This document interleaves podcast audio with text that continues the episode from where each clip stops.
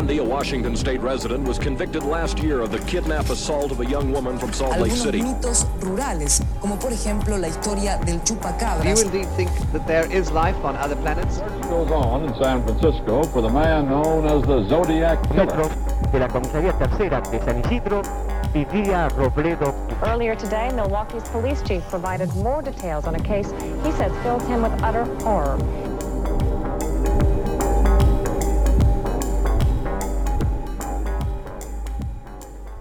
Yo soy Pisandro Y yo soy Cherry. y esto es La, Sexta, Pata. ¿Cómo estás? Bien, me pasó una cosa que salí en un momentito y tenía unos, unos guantes que había lavado y no me entraban. Y yo estaba como... Te No me entran las los manos. guantes. O capaz se te O achicaron los capaz se achicaron Los guantes. Los guantes. Los guantonameros. Qué loco, realmente. Sí. A veces pasa, a veces se achican los guantes. Tengo un par de cosas para decir. ¿Las digo? Por favor. Primero, feliz cumpleaños a Juli Turriza, eh, que nos pidió que la saludemos. Tengo entendido que cumplió el 6, o sea, el mismo día que mi madre. No es ninguna contraseña mía, es tipo cuándo es el cumpleaños de tu mamá, así que no intenten. Eh, nada, feliz cumpleaños. Nos pidió que le digamos feliz cumpleaños, así que acá está. Feliz cumpleaños, gracias por escucharnos. Nos escuchas un montón. Y creo Sí. que es miembro del, del club también. Miembro del club. Lo otro es Miembro del Kurd. el, el Z-Gate, que la otra vez dijimos, Sí, nombramos sí, a Darío sí, Stansriver. Eso lo tenía pensado. Y dijimos, claro, Darío Stansriver, como si le dijeran Darío Stans y vos dijiste Darío Z como a Mauro Z. Y después googleando, no va que son hermanos. Así que es también Mauro Stansriver. Mauro Stansriver pero se cambió el apellido a ar- Z. artísticamente, por lo que tengo entendido. No es que en el DNI. Puede igual, esto es algo que decía Wikipedia, que como ya sabemos, en, en cuanto a famosos argentinos, nos ha decepcionado en el, El Garzón Gate. el Garzón Gate, en el que nos hizo creer que dos personas diferentes eran el mismo Gustavo Garzón. Así que no sé, lo dejamos en el aire. Nos encantaría que si alguien conoce a Darío Stansriver o a Mauro Z, Sí. eh, nos diga si esto es así, si responde a la verdad. Igual como que vi dos fotos comparadas y son parecidos. Son parecidos. Y además, como que yo, cuando me lo dijiste, también como que entré a ver. Y había otras páginas aparte de Wikipedia como que se hacían eco de eso. Pero también puede ser que estén repitiendo mala información. Yo había visto también en, en noticias de páginas que, que hablaban de, de- de Gustavo Garzón como director de videoclips. Ese que- otro Gustavo Garzón. Sí. El impostor. El impostor. Y después nada, una cosa que, porque nunca veo nada, así, hace un montón que no veo nada, este, esta semana vi algo. Vi Ocupas, la vi en 10 horas, tiene 11 capítulos y la vi todos en 10 horas, que vos me viste, que fue como lo empecé a ver, no sé, al- a, las 12 de la noche, creo que como a la madrugada lo empecé a ver, y el otro día te despertaste y te dije, recién terminó Ocupas, la empecé después de que, de que dejamos de hablar en la noche. Nada, me gustó. Como que fue un, viste que hubo un gate también un ahí. revival. Eh, ¿Un fue un, gate? un gate, un gate, no un sí, gate. sí, sí, sí, sí, un gate. Pero En ¿qué- cuanto a si la serie es machista, Ah. si eh, como que si hace como si hace performance Sí. de la pobreza, Sí. que dice palabras que ahora no se dicen, pero bueno, es una serie de hace 20 años en un mundo, en una Argentina que estaba Distinta. caída a pedazos. En, ruinas. Sí, no, no, terrible. Y la verdad que me gustó. Yo no había visto, la, sabía de la existencia de la serie, más no la había visto. Yo tenía ocho años cuando salió, o siete. Así que, mm, nada, esa era mi situación. Me gustó mucho, la verdad. No sé si la volvería a ver. Es fuerte en algunas partes, pero como que, más allá de que sí, dice cosas que ahora no se dirían. Es una serie como los protagonistas son todos chabones y hablan de cosas de chabones. Siento que es una serie que igual envejeció bien, más allá de todas esas cosas. Como que trata problemáticas que siento que incluso ahora están bien tratadas. Sí. Y viéndola Como que ahora. se mantiene. Sí. Viéndola ahora siento que igual podés llegar a como conectar. Bueno, claramente me pasó a mí, le pasó a un montón de otra gente esto, ¿no? Como conectar a un nivel emocional y humano con algunos de los personajes. Nada, me gustó. Y curiosidad, nada, viste que yo viví en Buenos Aires y yo fui a Europa también, ese es como nuestro, nuestro running gag. Mi mamá está muerta. La primera escena de Ocupas es una. Es un- una calle donde está la casa Ocupa, que es como la Ah, casa de todas sí. las cosas, de, toda la, de toda la serie. Y la casa Ocupa, que igual, igual creo que la casa por dentro no es la misma que la casa por fuera, como la entrada que muestran. Eh, pero bueno, la- en la cuadra ficticia, por lo menos, esa cuadra es donde lleva la psicóloga. Y fue como, ah, mira. Y después, obviamente, como una obsesiva de mierda, no podía parar de mirar porque había muchas partes filmadas en esa cuadra donde yo iba a la psicóloga. Entonces era como, ah, mira, ah, mira, y abrí Google Maps y me puse a ver. Porque soy insoportable. Sí, sí, sí, está Claramente. bien, está Pero a mí bien. me hizo feliz. Y es lo que, todo lo que importa. Eso es todo lo que importa. En fin, sí, ocupas, me gustó, la verdad. Si querían mi aprobación para verla, vayan. Yo no hice mucho en la semana. Yo, o sea, seguí viendo Fraser, ya voy como, creo que por ¿No? ¿Estás por la terminar sexta ya? temporada. Ah, bueno, avanzaste más así. lento ahora. Avancé más lento. Porque también estuve poniéndome al día con Taskmaster, que vi, creo que toda una serie, tipo como 10 capítulos, pero dije, para, me voy a calmar porque son 11 tipo temporadas, este, va a salir la 12 este año y ya vi 10. Wow. Y es como... Me tengo que calmar un poco porque si no me voy a quedar sin. Claro, si la sin- querés sin el fix. dosificar, sí, sí, Claro. Y también me estaba dando cuenta de que, si bien yo la empecé a ver este año, es algo que durante todo el año pasado, todo el tiempo, YouTube me recomendaba. ¿Cómo te conoce el algoritmo? ¿Viste? Es Y increíble. hay que, hay que tener más fe en el algoritmo. Tipo, es mi nueva religión, el algoritmo de YouTube que sabe lo que yo quiero antes, incluso que yo. Total. Sí, sí, sí. Es como que tu cerebro ya, ya está, no funciona más. Hay que entregarse a. reemplazarlo Sí, sí, sí. y que, que Google maneje qué es lo que me gusta. Es más fácil la vida así, hay que ser sinceros. Fácil, sí, sí. Pero además pienso, me aparecía un montón de veces. Yo decía, ¿qué es esto? ¿Qué es esto? Y lo pasaba y no lo veía. Y un día fue como, a ver, ¿qué es esto? Y fue como, es un mundo nuevo, un mundo ideal. Un mundo ideal, diría en el que tú y yo podamos decidir cómo vivir sin que nadie. Que el algoritmo puede decir cómo Totalmente, vivir. que el algoritmo. Pero posta, es como me siento como esa gente que se abandona a, a la buena de Dios, como bueno, A la falopa. a la buena del algoritmo. Total. Hype Nerd hace productos de fans para fans. Sobre tus juegos, series, películas, libros y animes favoritos. También hacen productos personalizados. Los pueden seguir en su Instagram, hype-nerd. Son dos guiones bajos, eso es mucho, muy importante. Mencionando la sexta pata, tienen un 15% de descuento en cuadros grandes y en posavasos. Recuerden, es hype-nerd. H-Y-P-E-N-E-R-D. Hype Nerd, productos de fans para fans.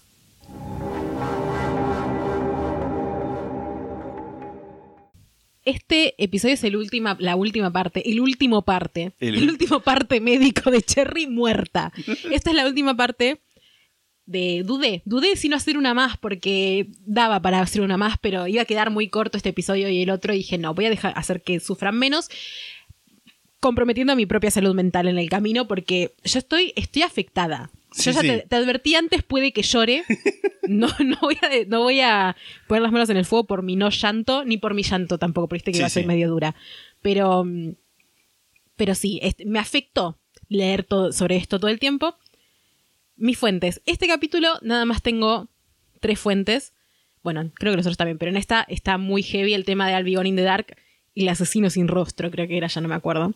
Tanto el libro como la serie, que la usé para este capítulo, pero no la había usado para los otros porque ya sabía, ya la había visto una vez. Volver a ver la serie me hizo muy mal. Es que, o sea, no lloré. Ese es el problema también. Siempre estuve como a punto de llorar y no llegué a llorar. Yo la primera vez que vi la serie lloré muchísimo. Creo que lo dije en el momento cuando la vi acá. Porque es fuerte. Sí. Es fuerte. Voy a hablar también de eso. Vamos a hablar, discutirlo hacia el final del episodio. Y bueno, también Wikipedia que hoy se me cayó mientras estaba al piso. Se cayó el internet en general. Junto, como sí, una- junto con el resto de internet. Sí. Así que bueno, me- medio que ya estaba ajustando algunas cositas y bajando unas fotos. Así que si decía algo muy importante hacia el final, nunca lo voy a saber. Y ustedes tampoco. así que bueno. Primero que nada, una fe de ratas. En el episodio anterior dije que Cherry Domingo, que era una de las, de las asesinadas, había sido violada. Y la realidad es que no está claro que haya sido así, al menos no penetrada. Como que dije violada y lo usé como un término como paraguas, si se quiere. Sí. En la escena se encontró semen en la colcha que el asesino había usado para taparla, pero no queda claro en qué momento ni de qué manera llegó ese semen ahí. O sea, no la penetra, eso es seguro. Ahora, ¿cómo? No sé. ¿Cómo pasó? Claro. No se sabe. Sí, sí, sí. También, bueno, también pasa cuando hay otro, en otros casos el término abused. Claro, es como sí, sí, medio sí. un término general. No recuerdo de dónde saqué que había sido violada. Quizás leí abuse y lo tradují, lo tradují, lo traduje como violada. Puede ser. Soy humana. errores. Pero bueno, también es- hay como violación con o sin acceso carnal, por Sí, lo menos en términos es abuso jurídicos. sexual. Sí. Eh, el tema es que también no se sabe si ella ya estaba muerta o no, que creo que también por lo menos en ese momento cambiaba la situación. Sí. O sea, sí, no es lo mismo que violar a alguien que está viva que, no sé, hacerte una paja sobre un cadáver. Es horrible igual. Sí, sí, sí, sí. Pero bueno, como que no es lo mismo.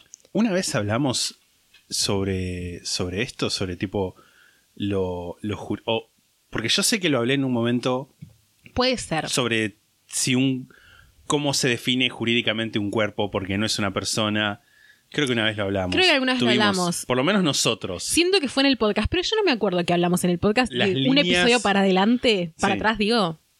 Bueno, este caso, de hecho, el de, el de Cheri Domingo y Gregory Sánchez, que murieron los dos en el mismo, no en el mismo momento, pero sí en el mismo, la misma escena del crimen, junto con el caso de Robert Offerman y Debra Manning, que también murieron los dos en la misma escena, tiene la particularidad de que las víctimas no fueron violadas, muy probablemente porque en ambos casos los hombres se resistieron, el asesino los mató y luego mató a las víctimas mujeres y tuvo que huir como rápido, ¿no? Como fue una situación Sí. quizás como no tan controlada, como que capaz fue con la intención de, bueno, sí, la voy a violar y qué sé yo, pero a la resistencia del chabón dijo, bueno, los tengo que matar a los dos. Como esa situación, ¿no? Bueno, vamos a empezar. El criminólogo Jim White del Departamento de Policía del Condado de Orange estaba revisando la evidencia del caso Whithun de Irving, que está en el Condado de Orange, el caso Whithun, Manuela Whithun, que era la que había sido asesinada mientras el marido David estaba en el hospital. ¿Te Sí. recuerdas? Sí Sí, sí. y tuvo un presentimiento de que estaba conectado con el caso Harrington, el caso de Keith Harrington y Patrice o Patty Harrington, que fue en Dana Point, también en el condado Sí. de Orange. Los casos tenían muchas similitudes, víctimas de clase media asesinadas a golpes en sus camas con objetos que el asesino encontró en las casas y que después se llevó de la escena, ambas víctimas mujeres violadas. En ambos casos había rastros de que las víctimas habían sido atadas. En la cama de los Harrington se encontraron trozos de cuerdas y en el caso de Manuela Whithun, el material usado había sido retirado de la escena por el asesino.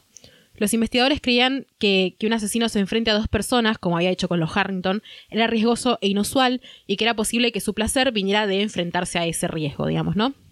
Que era posible que cuando atacó a Manuela esperara que su esposa también estuviera en la casa y no en el hospital.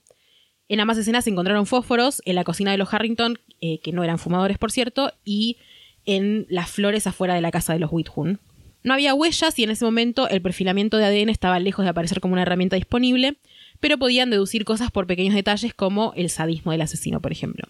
Cuando el asesino dio el golpe que mató a Keith Harrington, abolló la cabecera de la cama y los investigadores pudieron concluir a partir de la ubicación de una astilla de madera entre las piernas de Patty que Keith fue asesinado primero y luego Patty fue violada, maximizando su sufrimiento lo máximo posible, tipo como te mato a tu madre Sí. y te violo, ¿no? Horrible. En el caso de Manuela, el asesino tuvo tanto tiempo con ella que le estresó hasta las náuseas, se encontró vómito de ella en la cama. La posible conexión no se descartó nunca, pero los casos se enfriaron, o sea, se enfriaron en el sentido de cold case, Cold case, ¿no? sí, sí. En agosto de 1981, la prensa comenzó a preguntarse si el caso Harrington estaba relacionado con, las ases- con los asesinatos de Cherry Domingo y Gregory Sánchez. Cold case, para la gente que no está familiarizada con el término, es como cuando un caso se deja de investigar porque ya pasa tiempo Porque no o porque no hay más pistas, ese tipo de cosas. Sería. Pensé en decir. Eh, claro, pensé en decir tipo cajoneado, pero cajonear tiene que ver como medio con una intencionalidad. Cajonear es más de la corrupción. Sí, totalmente. Esto es más de como, bueno. En Pas- este caso, sí. por lo menos, no digo que en, Estados Unidos no haya, no haya corrupción no, policial, no. pero bueno, al menos en este caso sí pasaba que dejaba de haber pistas, Sí, sí. no había más avances que pudieran hacer y, y está bien, se enfriaban porque después, vamos a ver, con los avances vuelven a resucitar los casos, digamos, no, no es que como, bueno, acá lo cerramos Los nunca más. microondean. Claro. la policía de Santa Bárbara fue la primera en sugerir la posible conexión. Tenían dos dobles homicidios, el de Robert Offerman y Debra Manning y el de y Gregory Sánchez. Y un intento en el que la pareja se escapó, que te acuerdas que era el primer ataque de esa Sí. como camada. Pero Ventura y Orange no, creyeron tanto en la conexión y pasaron los años y los casos se fueron enfriando también. Roger Harrington, el padre de Keith Harrington y dueño de la casa donde su hijo y su nuera fueron asesinados, se obsesionó intentando desenmascarar al asesino de su hijo y su nuera, contrató un investigador privado, ofreció una cuantiosa recompensa e incluso consultó una psíquica, no tuvo éxito. En octubre de 1988, ocho años después del asesinato de su hijo y su nuera, Roger dio una entrevista a la revista Orange Coast. Dijo que estaba seguro de que el asesino los conocía, especialmente por el hecho de que había tapado los cuerpos con una manta. luego de, de matarlos, ¿no? Creía que eso significaba que el asesino tenía remordimiento, que es como una cosa igual, como que no se, no se sacó de la galera, hay como una teoría Sí. tipo científica y estudiada de que cuando no querés verle la cara Sí, sí, sí, sí. es como algo más, bueno, lo conoces capaz. Como que no es que sí o sí es así, pero puede pasar. También con esto de Sí, si habla- matas a alguien a golpes es con saña, si lo matas de un disparo es más impersonal, como que están esas cosas, ¿no? Sí, habla como por ahí, no, no sé si necesariamente de conocerlo o no conocerlo, pero como de una cierta conexión emocional en el sentido que pueda ser de, de cariño, de culpa, de lo que fuera, como de, Sí, de total. nada, tipo tapar lo que, lo que se hizo. Sí. También Roger dijo que no quería morirse hasta saber quién fue, pero la- lamentablemente Roger murió el 8 de marzo de 1995. Más tarde se descubriría que el tema de la manta no era por remordimiento, como creía él. En otros asesinatos el asesino había tapado a sus víctimas porque las golpizas eran un enchastre, básicamente, y no quería la sangre de las víctimas sobre él, porque nada, sospechas, ¿no? A fines de 1996, la tecnología para la tipificación del ADN estaba avanzando a pasos agigantados. El proceso tradicional, llamado por su sigla en inglés RFLP, que traducido es polimorfismos de longitud de fragmentos de restricción, Me encanta. que requería una muestra de ADN amplia y no degradada, todavía era usada en las bases de datos estatales. Pero el Laboratorio Criminalístico de Orange County, del condado de Orange, había integrado recientemente la técnica de PCR-STR, por sus siglas en inglés, PCR de reacción en cadena de la polimerasa y STR de microsatélites. El PCR, tengo entendido, también es lo que se hace para detectar si tenés coronavirus. Sí, COVID. eso. Eh, no, eso es CPR, no PCR. es RCP, sí. Y esta, Hice- esta hice el gestito Sí, de- el gestito de- de, de- corazón. De corazón. Esta técnica, la PCR-STR, era mucho más rápida y se sigue usando actualmente. Y era sumamente útil para casos sin resolver porque podía hacerse con muestras minúsculas o degradadas, o sea, no se necesitaba tener una muestra tan amplia como la que se usaba antes. Así fue como Mary Hong pudo descubrir primero que el asesino de los Harrington y el de Manuela Whithun eran la misma persona, o sea, a través del ADN, como bueno, tenían sospechas Sí, de modus operandi y eso, pero pudieron a través del ADN eh, confirmarlo. confirmarlo. Y luego, investigando bases de datos de ADN de otros asesinatos no resueltos, que el asesino había tenido otra víctima varios años después, Janelle Cruz, que había sido asesinada en 1986, que fue la última víctima de la que hablamos la vez pasada. Así fue como, 10 años después de su asesinato, todos los chicos del círculo de Chanel, que te acordás que ya eh, habían indagado como en su vida amorosa, Sí, sí. fueron eliminados de forma conclusiva como sospechosos después de que se des- desarrollara el perfil de ADN, porque no coincidía con el de ninguno de ellos. Perdón, eso era de lo que una de las cosas que tenía que hablar, que ya que estamos hablando de, de- de ADN, se llama quimerismo, la condición en la cual durante el embarazo uno de los tipo Gemelos fetos come al otro. absorbe al otro y eso es lo que estuve eso sí lo estuve leyendo que se llama quimerismo donde una persona tiene como o por ahí también se se manifiesta en que por ahí gente que tiene una pupila de un color y otra del otro.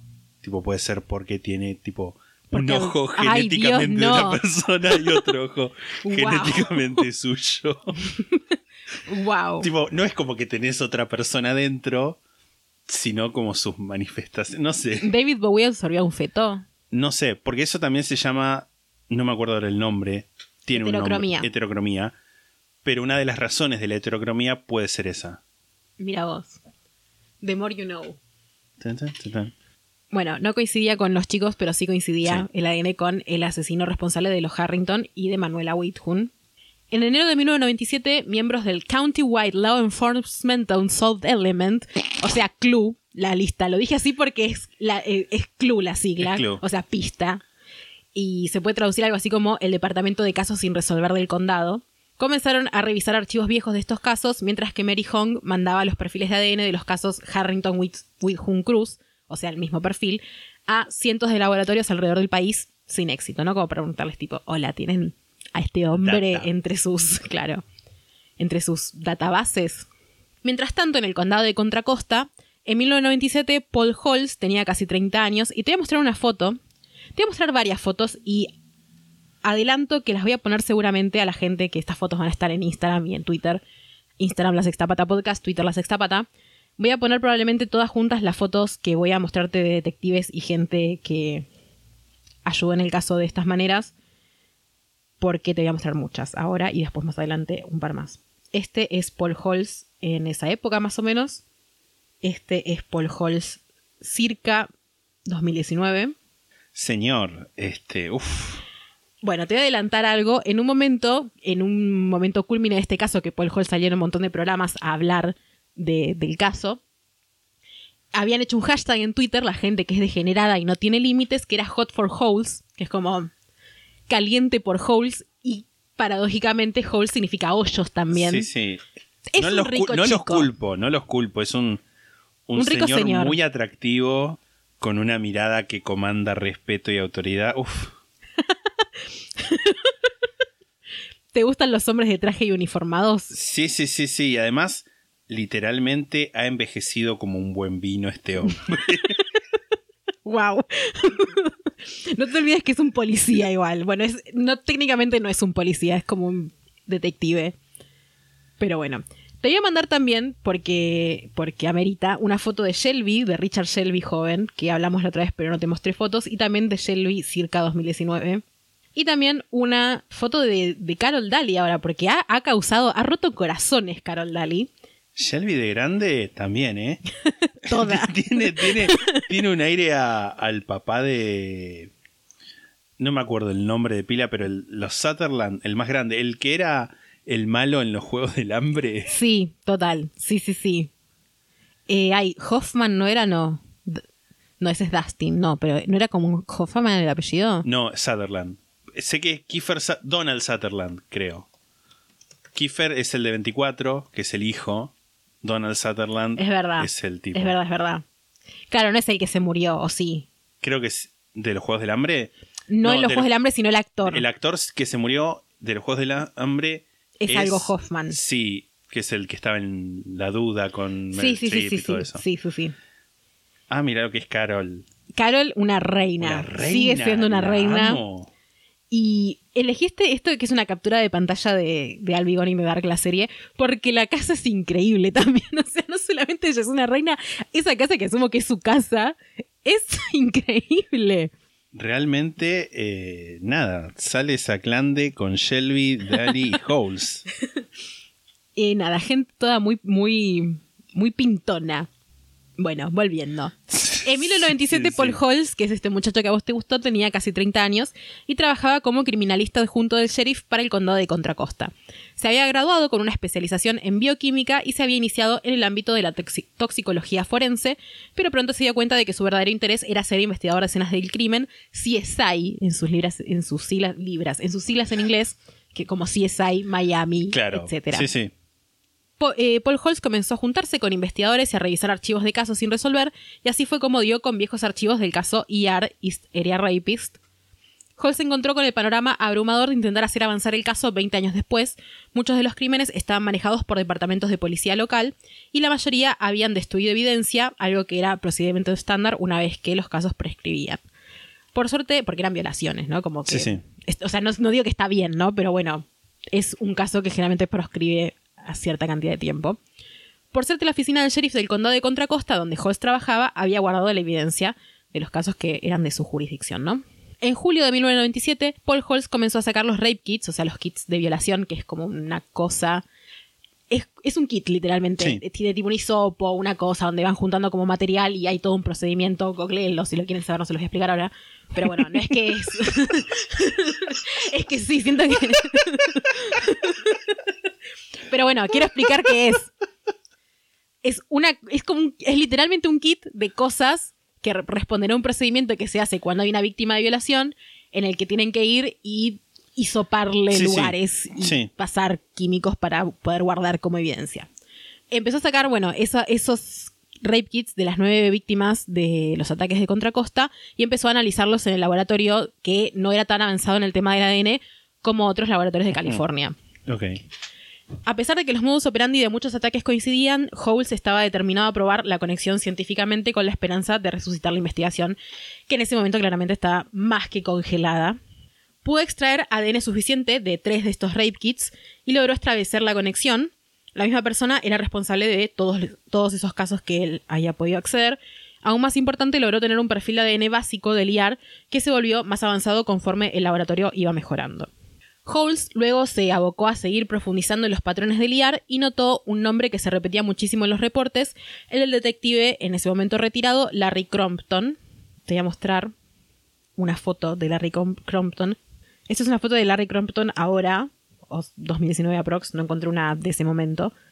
Pero bueno, en ese momento, tipo los 90, ya estaba retirado. Que igual Sí. viste que los policías se retiran jóvenes igual. No sé Sí. si todos, pero bueno, es común. Sobre todo si investigan cosas porque te quema la cabeza, imagino. Pero bueno, este, el nombre de este hombre se repetía muchísimo en los reportes que Holmes había encontrado.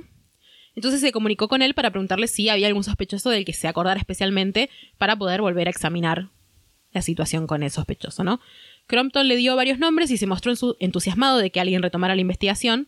O sea, tuvo la suerte de que no le dijo, mira, estoy retirado, chao. Chao. Sí, que sí. podía ser una posibilidad, ¿no? Le habló de una corazonada que había tenido en su momento y que sus jefes no le habían permitido explorar. En ese momento, la cooperación entre jurisdicciones era casi nula, no solo en lo que respecta a las diferentes etapas del Golden State Killer, que serían la de Lisalia Ransacker, la de Listeria Rapist y la del Original Light Stalker, que ahora vamos a hablar, que es, lo dije creo que la vez pasada, que es la de todos los asesinatos que hablamos, pero ahora voy a hablar también de cómo se puso ese nombre. Sino también, por ejemplo, entre las diferentes jurisdicciones correspondientes a los ataques de Liar, que como atacó en un montón de lugares, básicamente era como, ay, bueno, ataques aislados, no nos ponemos de acuerdo para investigar esto conjuntamente. Cuando Liar había desaparecido de la zona en 1979, la mayoría de los policías se sintieron aliviados, pero Crompton sintió pánico. Para él, el Liar estaba escalando en violencia y en confianza. Un tiempo antes le había pedido consejos a una psiquiatra que trabajaba con violadores en el Vacaville Medical Center, que entiendo que el Vacaville Medical Center era como una especie de eh, no cárcel, como un lugar en el que iba gente que no iba a la cárcel, pero los mandaban ahí como a reformarse. Porque había violadores. Tipo medio como una especie de prisión barras institución psiquiátrica. Claro, algo así. Ok. Tengo entendido. Porque intenté buscar y no me aparecía. Entonces como que lo tuve que sacar por contexto, básicamente. Sí, sí. Le dio algunos reportes a esta psiquiatra y ella le prometió que consultaría con sus pacientes, o sea, con los violadores, ¿no? Sí. La semana siguiente se volvió a comunicar con él y le dijo, agárrenlo, quiere matar y lo va a hacer. La única razón por la que no lo hizo todavía es porque no encontró la justificación. No sé cuál es esa justificación, pero va a encontrarla. Wow. En ese momento no sabían que Liar ya había matado eh, a Brian y a Katie Mayore. De hecho, cuando se comenzó a investigar este crimen, el de Brian y Katie Mayore, que también hablamos creo que la vez pasada, fueron pocos los investigadores que creían que era obra de Liar, ya que era un modus operandi totalmente diferente, porque te acordás que los mató en la calle Sí. y generalmente él se metía a casas, era otra cosa. Pero los que creían que sí, había sido Eliar, creían que era porque ellos habían visto algo que no tenían que ver, entre comillas, ¿no? O sea, que no tenían Sí, que ver sí, bajo sí. su punto de vista, el punto de vista del asesino. A principios de 1980, un investigador de la oficina del sheriff de Sacramento lo llamó a Crompton para decirle que se alejaría del caso porque le había costado su matrimonio. Pero antes quería informarle que había oído rumores de dos casos en el condado de Santa Bárbara. Uno de ellos un asesinato que se parecían a los crímenes de Liar, que fueron el primer asesinato y el primer y el intento de asesinato que Sí. hubo. Crompton llamó a Santa Bárbara, pero le negaron que existieran crímenes con ese modus operandi en su jurisdicción. Sin embargo, en una, no sé si era una reunión o seminario o convención, un lugar donde había muchos policías, Crompton se sentó al lado de un oficial de Santa Bárbara de casualidad y, como quien no quiere la cosa, le empezó a sacar charla Sí. y pudo conseguir, mediante este hombre, eh, reportes y ver por sus propios ojos que los modus operandi coincidían con los de Liar, esos que le habían dicho, no, no, acá no. Sí. Mm. Ahora, en esto, o sea, 2010 para acá, se cree que la razón por la cual Santa Bárbara negó en ese momento los asesinatos era porque en esa época Reagan, Ronald Reagan, estaba haciendo campaña y tenía un rancho en Montecito, que es un lugar ahí de Santa Bárbara, donde muchas celebridades tenían casas y la industria inmobiliaria se creía que estaba como entongada con la policía porque era como, bueno, un auge de casas de lujo y no querían que bajen los precios. Con la presencia de un asesinato. De un asesino. O varios, O varios, sí. sí. Crompton le sugirió a Howells enfáticamente que llamara a Santa Bárbara, ahora que habían pasado como 10 años desde, Sí. que, desde que él se había retirado. Desde ya quiero que sepas que cuando subas las fotos, voy a retuitear la foto de Holes y voy a poner hashtag hot porque soy, soy esto. Perdón. Está bien, sí, sí. Howells le hizo caso a Crompton, pero 20 años después de nuevo se encontró con negativas por parte de sus colegas del sur.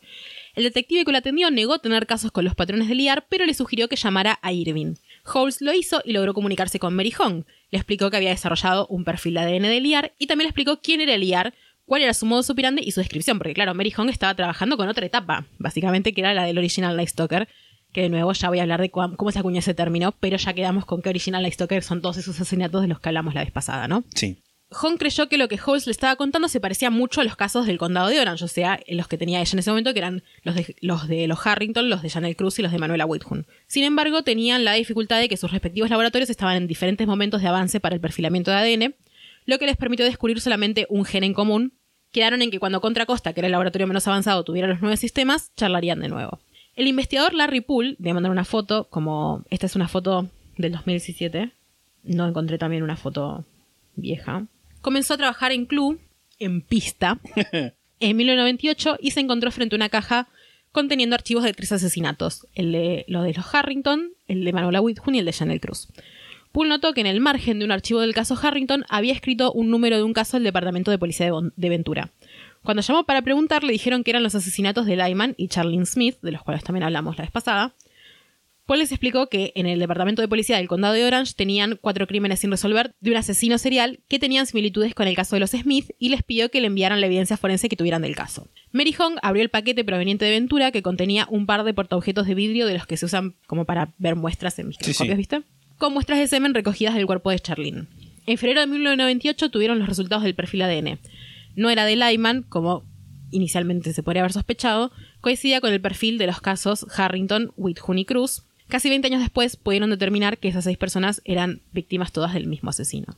Y también estaban por fin pudiendo aprender sus métodos, cómo se movía, Sí. y se preguntaron dónde estaba antes de Ventura y descubrieron artículos de la época que teorizaban sobre la conexión entre los crímenes del condado de Orange y Ventura con los de Santa Bárbara. Los tres condados compararon la información que tenían, había algunas diferencias, pero las coincidencias eran demasiadas para dejarla pasar. Claramente en algún momento Santa Bárbara fue como, bueno, voy a tratar de colaborar un poco. Sí. En el año 2000, el último ataque atribuido al asesino habían pasado eh, hacía 14 años, en 1986. A pesar de que algunos de sus colegas le sugerían constantemente que el asesino estaba probablemente muerto, Larry Poole creía que no solo estaba vivo, sino que estaba más cerca de encontrarlo que nunca. Habían logrado atribuirle 10 asesinatos y dos intentos de asesinato. Una posibilidad que los investigadores barajaban era que estuviera en alguna cárcel cumpliendo condena por un crimen del que no tenían ni idea, ¿no? Como, bueno, capaz se mudó, hizo algo en otro lado y está en la cárcel. Decidieron que lo mejor era no mantener a la prensa 100% al tanto de los avances en el caso, tenían miedo de que el asesino se les escapara. Mientras Poole revisó cantidades de arrestos de merodeadores, ladrones, mirones, violadores y nada, no encontraba nada, revisó miles de informes forenses de varios condados y no encontraba nada, decidieron entonces por fin después de eso acudir a la prensa. El 1 de octubre del 2000, cuando se cumplieron exactamente 21 años del primer ataque, el del intento de homicidio, el diario Orange County Register publicó el primer artículo sobre las conexiones de ADN que apuntaban a un asesino serial. En ese artículo, Poole dijo: Nuestro asesino es el Original Night Stalker, o por sus siglas ONS ONS, que es muy probable que lo pongan así. Y Original Night Stalker sería como el acechador nocturno original. Sí. La intención de Poole era simplemente señalar que estos crímenes eran anteriores a los cometidos por Richard Ramirez, a quien se lo conoce como el Night Stalker. Exacto. Pero el nombre Original Stalker pegó y se comenzó a conocer al asesino con ese nombre por su sigla ONS y posteriormente por la sigla EAR-ONS o EAR barra ONS, que es Hysteria Rapist barra Original Night Stalker. En el artículo se especulaba sobre dónde podría estar el EAR-ONS en el presente. Los investigadores creían que era probable que el asesino fuera de Golita o Golera, Galera. donde los, asesi- los- donde los asesinatos empezaron. Un colega de Poole viajó a Golera y pasó varios días entrevistando maestros de escuela preguntando si recordaban algún am- alumno muy problemático que hayan tenido a mediados de los 60. David Whithun, el esposo de Manuela Whithun, el que estaba en el hospital cuando lo asesinaron, Sí. quedó como sospechoso del caso hasta el 2001, que finalmente lo descartaron gracias a las conexiones de ADN. Sufrió de culpa de sobreviviente, o sea, como esta cosa que cumple, Sí. que les pasa de, a la gente que sobrevive un asesinato por medio de pedo, en el que crees que si estabas ahí capaz no pasaba. Sí, Es algo muy común. A, a- a hundirse en los y sí, y sí, y sí, tal Total. cosa, y sí, tal otra. Sufrió de, de culpa de sobreviviente y de depresión toda su vida y se automedicaba y murió mientras dormía en el 2008. Horrible. Analizando los crímenes en retrospectiva, aquel primer ataque de 1979, que en un principio parecía obra de algún criminal joven inexperto, en realidad mostraba signos de ser un crimen planeado, como si el perpetrador hubiera estado practicando antes. Los investigadores acabaron estando de acuerdo que esa noche hubo algo en la mente del asesino que cambió, que cruzó una línea y fue el día en que se convirtió en un asesino a pesar de que esa noche no logró matar a nadie. Que fue la noche que te acordás que igual había entrado a la casa, había que fue cuando Sí. huyó y un, un vecino que justo era del FBI, hay que tener mala suerte, lo empezó a perseguir con el auto. Poole notó algo mirando el mapa de los ataques en Golira. Golera. Seguro es goleta y yo estoy tratando de hacerme la yankee. Los ataques, además de ser todos en un barrio con mucho verde, o sea, con mucho verde me refiero a árboles, arbustos, eso, ¿no? Seguían el curso del arroyo San José. Te voy a mandar una foto, te voy a mandar un par de fotos en realidad. Como siempre, bueno, estas fotos, ¿no? Ya saben dónde están. Re harta. eh, no, mentira, te voy a mandar una sola. Es el mapa de, de los ataques que hubo en Golita. El uno que está en rojo es el ataque del 1 de octubre de 1979, que fue el intento de homicidio. El, el 2 que está en rojo es el ataque del 30 de diciembre de 1979, que fue el asesinato de Robert Offerman y Debra Manning. Y el que está con un número 6 es el ataque del 27 de julio, que es el asesinato de Cheri Domingo y Greg, San- y Greg Sánchez, que es como, está muy junto todo, Sí, sí. porque se puede ver, y está el, el arroyo en el medio, ¿no? Los ataques de Golita tenían otra particularidad, fueron tres ataques frustrados de alguna manera, al menos en comparación con otros. En el primero casi lo agarran y en los otros dos los hombres se resistieron y tuvo que matarlos y huir. No pudieron continuar con el ritual de violaciones y de hurgamiento por la casa que hacía con los otros. Hurgamiento por la casa, no por los cadáveres, porque sí, fuiste sí. cara de asco. Mm. O sea, de abrir cajones y revisar y comer y abrir la heladera y sacar comida, que era algo que hacía generalmente, ¿no?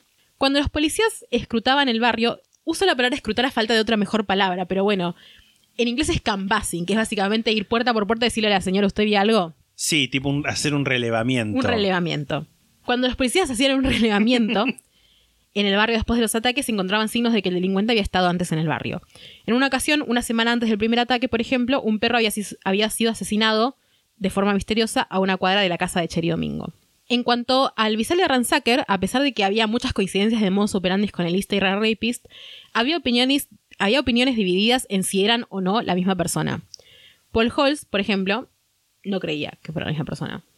En enero de 2001, Contra Costa puso en marcha el sistema PCR-STR y Paul Holz le pidió a uno de sus colegas que analizara las muestras de ADN del IAR con este nuevo sistema. Ahora podían comparar el perfil que tenían del IAR con el que Mary Hong tenía del original Night Stalker y coincidían perfectamente. Posteriormente a eso, Paul Holz fue ascendido a supervisor criminalista. En abril de 2001, la noticia de la conexión llegó a la prensa y por lo tanto al público. Muchas víctimas del IAR se enteraron que el caso estaba reabierto por los diarios. Debbie Domingo, la hija de Cherry Domingo, se enteró que el asesino de su madre podría haber tenido otras víctimas mirando un programa de cable que hablaba del tema. En ese momento, Debbie, que te acordás que tenía dramas con la madre, que era la Sí. que le había dicho como salí de mi vida y esas eran las últimas palabras que le dijo. Sí. Horrible. Bueno, también medio como como el este señor que no me acuerdo el nombre, por ahí también un poco de culpa de sobreviviente. Sí, es muy probable. En ese momento, Debbie estaba trabajando como guardia en una prisión de Texas y llevaba siete años limpia después de batallar durante una década- contra una adicción a las, a las metanfetaminas. Recién en 2011, después de muchos intentos fallidos, se pudo obtener un perfil ADN a partir del material genético degradado recuperado de la escena del crimen de Cherry y de, y de Sánchez. Gracias a esto se pudo vincular a los ases- asesinatos con los otros casos de Liarons. Para los investigadores, haber podido establecer las conexiones era alentador, pero también increíblemente abrumador, ya que descubrieron que los archivos de sus respectivas jurisdicciones, que revisaron obsesivamente por años, eran apenas una pequeña porción de todo lo que había para revisar, ¿no? Sí. Porque estaban estas personas, todas, cada una en su jurisdicción, con una pila de hojas, revisando, revisando, revisando y no entendiendo que era una pequeña pieza de un muy gran rompecabezas, ¿no? Sí. Los colegas de Poole seguían creyendo que el asesino estaba muerto. En noviembre de 2001, Poole alegró con una noticia que le llegó del estado de Washington. Un asesino serial muy prolífico había sido identificado gracias al perfilamiento de ADN. Este hombre, este asesino serial que atraparon, algunos investigadores también creían que estaba muerto, ya que su último ataque había sido hacía como dos décadas. Sin embargo, el tipo estaba vivo y su razón para detenerse había sido que se había casado. O sea, estaba esta cosa de, bueno, capaz no se detuvo porque se murió, sino porque capaz hubo otras circunstancias en su vida. he, he needed was a good woman by his side. Sí. Lo único Eh, que necesitaba era una buena mujer a su lado. eh, no estamos de acuerdo con ese discurso. No, no. La sexta pata no está de acuerdo con ese discurso. Hay una arista que este caso tiene en común con casos como que ya hemos visto, como el de Zodiac, por ejemplo. Y es que hubo algunas comunicaciones, entre comillas, del Yarons con, no sé si decir el público, con otra gente. Sí. Vamos a decir. En diciembre de 1977, cuando Eliar llevaba unos 30 ataques, alguien que se identificó como Eliar mandó copias de un poema titulado El anhelo de la excitación al Sacramento Bee, que Me siento sucio. Sí, sí. Al Sacramento vi que era un diario de Sacramento, como ya establecimos, y también mandó copias a la oficina del alcalde y a una estación de televisión. Voy a proceder a leer una traducción del poema. Esos mortales que sobreviven al nacimiento, al enfrentar la madurez, hacen un inventario de su valor para la sociedad imperante. Elegir valores se convierte en una tarea. Uno debe buscar la satisfacción. La ruta seleccionada va a desenmascarar el carácter cuando suceden los planes. Aceptar un trabajo para fingir a un precio fijado, con promesa de más. Es una norma social reconocida, como el decoro, como la búsqueda del saber. El ocio tienta a la búsqueda de emociones. Lo correcto y esperado parece aburrido. Jesse James ha sido visto por todos, y Son of Sam tiene un autor, que Jesse James y Son of Sam son como Sí. asesinos identificados, ¿no?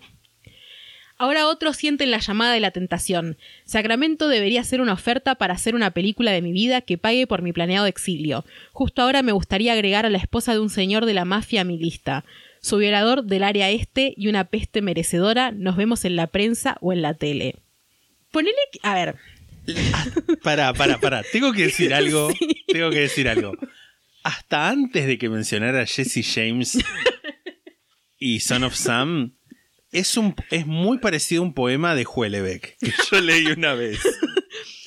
eh, es... un- A ver, O sea, después, de, después, para después decir. de rapó. Después de rapó, pero antes cuando el precio, el capitalismo, no sé qué, me dejo como... claro, puedes decir, ah, bueno, tiene razón un toque. Same, un poco. Primero, no, no se sabe realmente si fue Eliar el que escribió esto. Vamos a creer que sí. Ponga, Sí. Suponte que sí. Supón. Suponte Supón que que, sí. no hay fronteras. Y.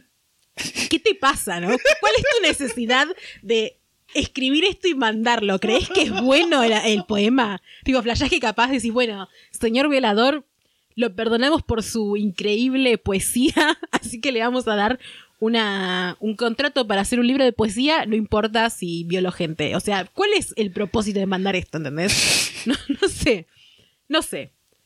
Pero bueno, seguimos. Por favor. Cuando estaban investigando un ataque en Danville contra Costa, investigadores descubrieron tres hojas de un cuaderno cerca de donde un vehículo sospechoso había estado estacionado. Creían que las hojas habían sido descartadas de forma accidental. Una de las hojas parecía ser una tarea, un ensayo de un tipo de una guerra. Nada, un ensayo, Ok. como monografía tema la vaca, básicamente. Sí. La segunda hoja tiene lo que parece ser la entrada de un diario, en la que el autor describe a un maestro que hacía que sus estudiantes escribieran líneas una y otra vez en forma de castigo, lo que el autor hallaba humillante. Voy a leer de nuevo una parte. Locura es la palabra que me recuerda a... Estamos... Dale, Lisandro, componete. Locura es la palabra que me recuerda a sexto año. Odié ese año, el último y peor año de la escuela primaria. Locura es la palabra que queda en mi cabeza después de mi terrible año como estudiante de sexto año. Mi locura era causada por decepciones que me lastimaban profundamente. Decepciones de parte de mi maestro, como paseos que se planeaban y luego eran cancelados. Mi maestro me dio muchas decepciones, que me ponían loco y construían un estado de ira en mi corazón. Nadie me decepcionó tanto y nunca odié tanto a nadie como a él. Re intenso. Otra cosa que me volvía loco era meterme en problemas. Lo que me molestaba especialmente era escribir frases, esas frases horribles que mi maestro me hacía escribir horas y horas. Me sentaba y escribía 50, 100, 150 frases día y noche escribía esos párrafos del horror que me humillaban. Mientras más escribía, más me enfurecía, hasta que me largaba a llorar. Lloraba porque me sentía humillado, lloraba de asco y lloraba por mí mismo, un niño que tenía que escribir esas malditas frases. Mi ira del sexto año va a dañar mi memoria para siempre y por siempre me voy a avergonzar del sexto año. Terapia, urgentemente. Esto, A leyendo mí esto. me das 15 minutos y busco papeles viejos y seguro encuentro algo así. Lo que me causa gracia de esto es un par de cosas. Primero que tenía mucha falta de ortografía porque estaba traducido, Ah. estaba puesto directamente. Sí. Y hay mucha repetición que intenté imitar el estilo por lo Sí, sí. menos. Que parece como si lo hubiera escrito cuando todavía estaba en sexto año. Y me hizo acordar mucho del episodio de los simuladores en el que, en el que Santos dice que, que los traumas sin resolver puede, pueden generar trabas en, la- en las relaciones el- sociales en, sí. el, en la- en la adultez. Y es como sí. este tipo. Sí, sí. La última hoja tenía un mapa dibujado a mano de lo que parecía un barrio suburbano con la palabra punishment, castigo. mi casa suburbana. escrita del otro lado del mapa. Y los investigadores no pudieron identificar el área. Te voy a mandar una foto, o sea, el área que estaba escrita en el mapa, ¿no? Este es el mapa. Y ahí dice lo que está del otro lado, que es como punishment garabateado. Hay una cuestión con este mapa que es que los investigadores creían que estaba muy bien hecho. Entonces empezaron a. empezó a estar como la semilla implantada en sus cerebros de que era probable que trabajara el IAR barra ONS. Trabajaba en la construcción o algo similar. Después hay llamadas del IAR. Hay una de la que ya hablamos, que es la del 18 de marzo de 1977, que llamó a la oficina del sheriff del condado de Sacramento eh, tres veces. En una de las llamadas dijo, soy el violador del área este y ya se eché a mi próxima víctima y no me van a poder atrapar. El 2 de diciembre de 1977, un hombre que se identificó como el IAR llamó al departamento de policía de Sacramento y dijo, nunca me van a agarrar, voy a coger de nuevo hoy, tengan cuidado, te voy a reproducir esto. Es horrible, son todos horribles los audios que voy a reproducir ahora, les aviso, porque es una voz muy eh, perturbadora. Te voy a mandar y te mando también hasta dónde tenés que pararlo. Pues son tipo tres que son el mismo video, pero te mando dónde empiezan y vos paralos donde dice que tenés que pararlos.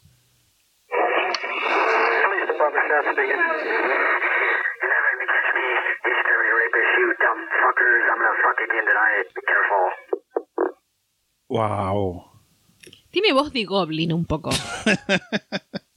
Sí. El 9 de diciembre de 1977, una víctima declaró que recibió un llamado que creía ser de su atacante, o sea, de liar. Le dijo, feliz Navidad, soy yo de nuevo. El 10 de diciembre de 1977, alrededor de las 10 de la noche, autoridades recibieron dos llamadas iguales que decían, voy a atacar hoy Avenida Watt. Watt tipo W-A-T-T, no tipo Watt de qué. Las llamadas fueron grabadas y se identificó que venían de la misma fuente que la llamada del 2 de diciembre. Hubo varias patrullas por la zona y a las dos y media de la madrugada vieron un hombre encapuchado andando en bicicleta y alrededor de las cuatro y media volvieron a verlo. El hombre descartó la bicicleta que más tarde descubrirían que era robada y logró huir a pie. El 2 de enero de 1978 la primera víctima de violación recibió una llamada e identificó al hombre del otro lado como su atacante. El hombre respiró fuertemente durante varios segundos y luego repetía te voy a matar, puta, maldita puta. Horrible. Anteriormente, la misma persona había llamado preguntando por Rey. No sé quién es Rey. Se cree que esta llamada fue realizada sin querer, como que no tenía el número y sin querer, tipo, llamó como para, no sé, pedir fiambre. y te voy a mandar los dos audios. Primero vamos a escuchar el que pregunta por Rey y después el otro. El que dice puta, puta, maldita puta. Hello? Yes, Raider? Jaime? Is Raider? I'm sorry, Mr. Wrong. Ok, ese es el Dice que Is pregunta Raider. Is Raider. Está Con un tono normal. Sí, sí. El que vamos a escuchar ahora es muy perturbador. Aviso, trigger warning.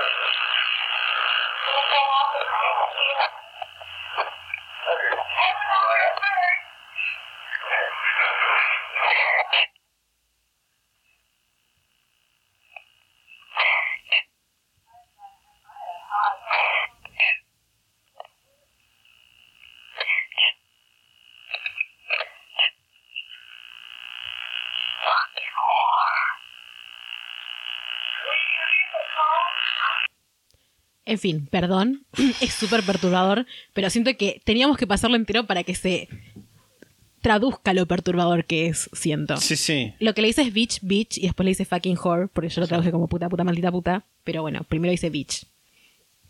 Cuatro días después de este llamado, un hombre que dijo ser Eliar también llamó a un servicio de consejeros y dijo, tengo un problema, necesito ayuda, no quiero hacer más esto. charló un rato con la persona que lo atendió, después dijo, creo que están rastreando esta llamada y colgó. Sí.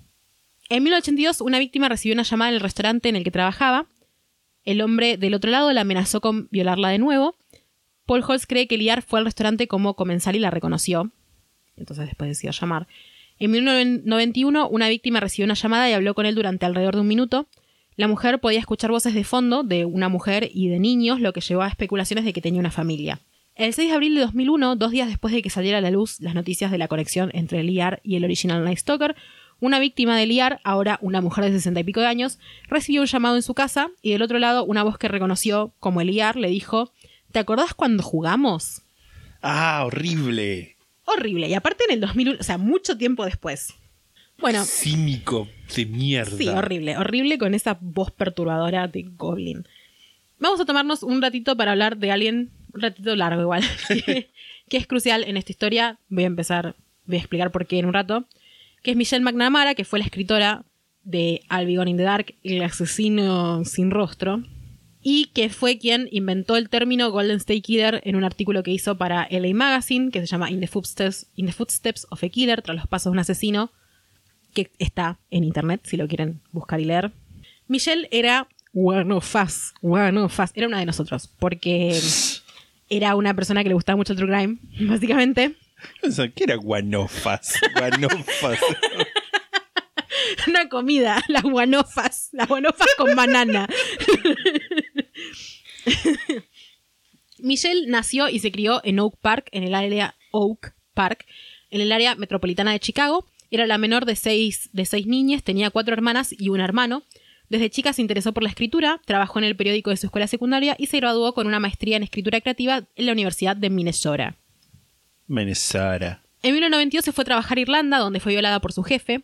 Datos, horrible. T- Digo este dato también porque siento que Sí, ayuda, ayuda. a entender la conexión de esta mujer con Sí. este caso en particular. En 1997 se mudó a Los Ángeles, donde trabajó como escritora para la industria audiovisual. Se casó con el comediante Patton Oswalt, que quizás ubiques, ubiquen ustedes. Te voy a mandar una foto Sí. de los dos juntos, de Patton Oswalt y de Michelle McNamara. Yo no lo conocía antes de ver la serie, pero en un momento estaba viendo Crazy Ex Girlfriend y, y apareció, fue como, Sí. ¿qué? Y después como que dolé más y entendí. Porque no, yo para mí era el marido sí. de Michelle McNamara. También está en Marvel's Agents of S.H.I.E.L.D. Actuado en muchas cosas, como que siempre hace medio secundario, pero sí. Sí, es como, tipo, yo lo vi en pocas cosas, pero en las cosas en las que vi también, como, debo haber visto alguna como entrevista o algo, y como el tipo es como un nerd, tipo Es- hecho sí. y derecho faro del mundo Y es gracioso. Sí. Es comediante más que actor. Sí, sí, Es las dos cosas, ¿no? Pero bueno, es esos comediantes actores que hay en Hollywood. sí. Se casó en 2005 con Patos, con Patos, con Patton Oswalt y en 2009 tuvieron una hija, Alice. Cuando Patton y Michelle se conocieron, ella no sabía quién era él ni que era famoso. A Michelle no le interesaba la fama ni le gustaba la atención que recibía en los eventos. Su sueño era ser madre y escritora, y su pasión por la escritura había comenzado en su infancia cuando pasaba sus veranos inmersa en novelas de Agatha Christie. ¿Quién no? Sí. en One of Us. En 2006, Guanofas, One of Us. guanofas. En 2006 comenzó a escribir un blog llamado True Crime Diary, eh, mi diario del, del True Crime, convirtiéndola en una verdadera pionera del género, porque en 2006, imagínate, Sí. como que ni siquiera el término True Crime era algo muy... Conocido, muy, Muy conocido, sí. extenso. Michelle tenía una fascinación con el True Crime desde los 14 años, cuando una vecina fue asesinada a dos cuadras de su casa. Michelle tenía vocación de detective. Una vez un niño fue secuestrado en Missouri y recordó ella un caso muy similar que había pasado cuatro años antes. Escribió en su blog y teorizó que el responsable de ambos casos era la misma persona. Tres días después la policía llegó a la casa del secuestrador del niño siguiendo una pista y quien les atendió a la puerta fue el niño que había sido secuestrado cuatro años antes. O sea, es como que ella tenía ojo Sí. para estas cosas, ¿no? Eventualmente Michelle llegó a interesarse al punto de la obsesión con el caso del ER ONS. Participaba en un foro del programa Cold Case Files de A&E, o sea, un programa de crímenes sin resolver, donde los entusiastas del caso se juntaban a discutir teorías e intercambiar datos. Michelle conoció a varios de ellos, solo a modo de ejemplo del compromiso de esta gente. En el libro, Michelle cuenta sobre una mujer que se juntó a cenar con un hombre que consideraba sospechoso y se llevó la botella de la que el hombre había tomado para analizar su ADN. Y también cuenta sobre un chico, Paul Haynes, que ya después voy a hablar de él, que tenía un documento de 118 páginas llamado The Master List, la lista maestra, en la que había compilado 2.000 nombres de posibles sospechosos con información personal, fechas de nacimiento, direcciones, antecedentes y hasta fotos. Michelle también de ejemplos de su propia obsesión, por ejemplo, que pasó un día buscando detalles de un tipo que había encontrado en un anuario, solo porque la foto parecía delgado con pantorrillas grandes, una característica que se le atribuía al IARONS. También había presencia policial en el foro con detectives que pedían opiniones o ayuda con medio con carpa. Algunos de los web sleuths, que es el término que se usa para decir Sí. detectives de la web, o sea, de- que no son detectives realmente, sino como gente muy aficionada que ayuda de alguna manera, funcionaban en este caso realmente como detectives honorarios, se podría decir. Michelle escribió sobre el caso por primera vez en 2011, comenzando su gran contribución a este caso, darle visibilidad. Antes de que Michelle escribiera sobre el caso, a pesar de haber más de 60 víctimas, lo cierto es que no era el violador más prolífico igual, pero sí el más violento. De esa época, ¿no? Sí. Estoy hablando. Y el caso además tenía un montón de particularidades llamativas. Eh, a pesar de todo esto, no había información dura del caso. Apenas un libro difícil de encontrar llamado Sudden Terror, tipo terror repentino Sí. Terror súbito. escrito por el detective Larry Crompton, de quien ya hablamos, por lo cual era aún más entendible que hubiera gente que se obsesionara con ordenar la información disponible lo máximo posible. Este, Sí. este libro, aparte de en Terror, era autopublicado y no era fácil de conseguir. Ya lo dije, pero bueno, o sea, como que no es que vos ibas a Barnes Noble de Jenny, no sé, Sí. y pedías el libro y estaba, sino que era algo realmente difícil de conseguir.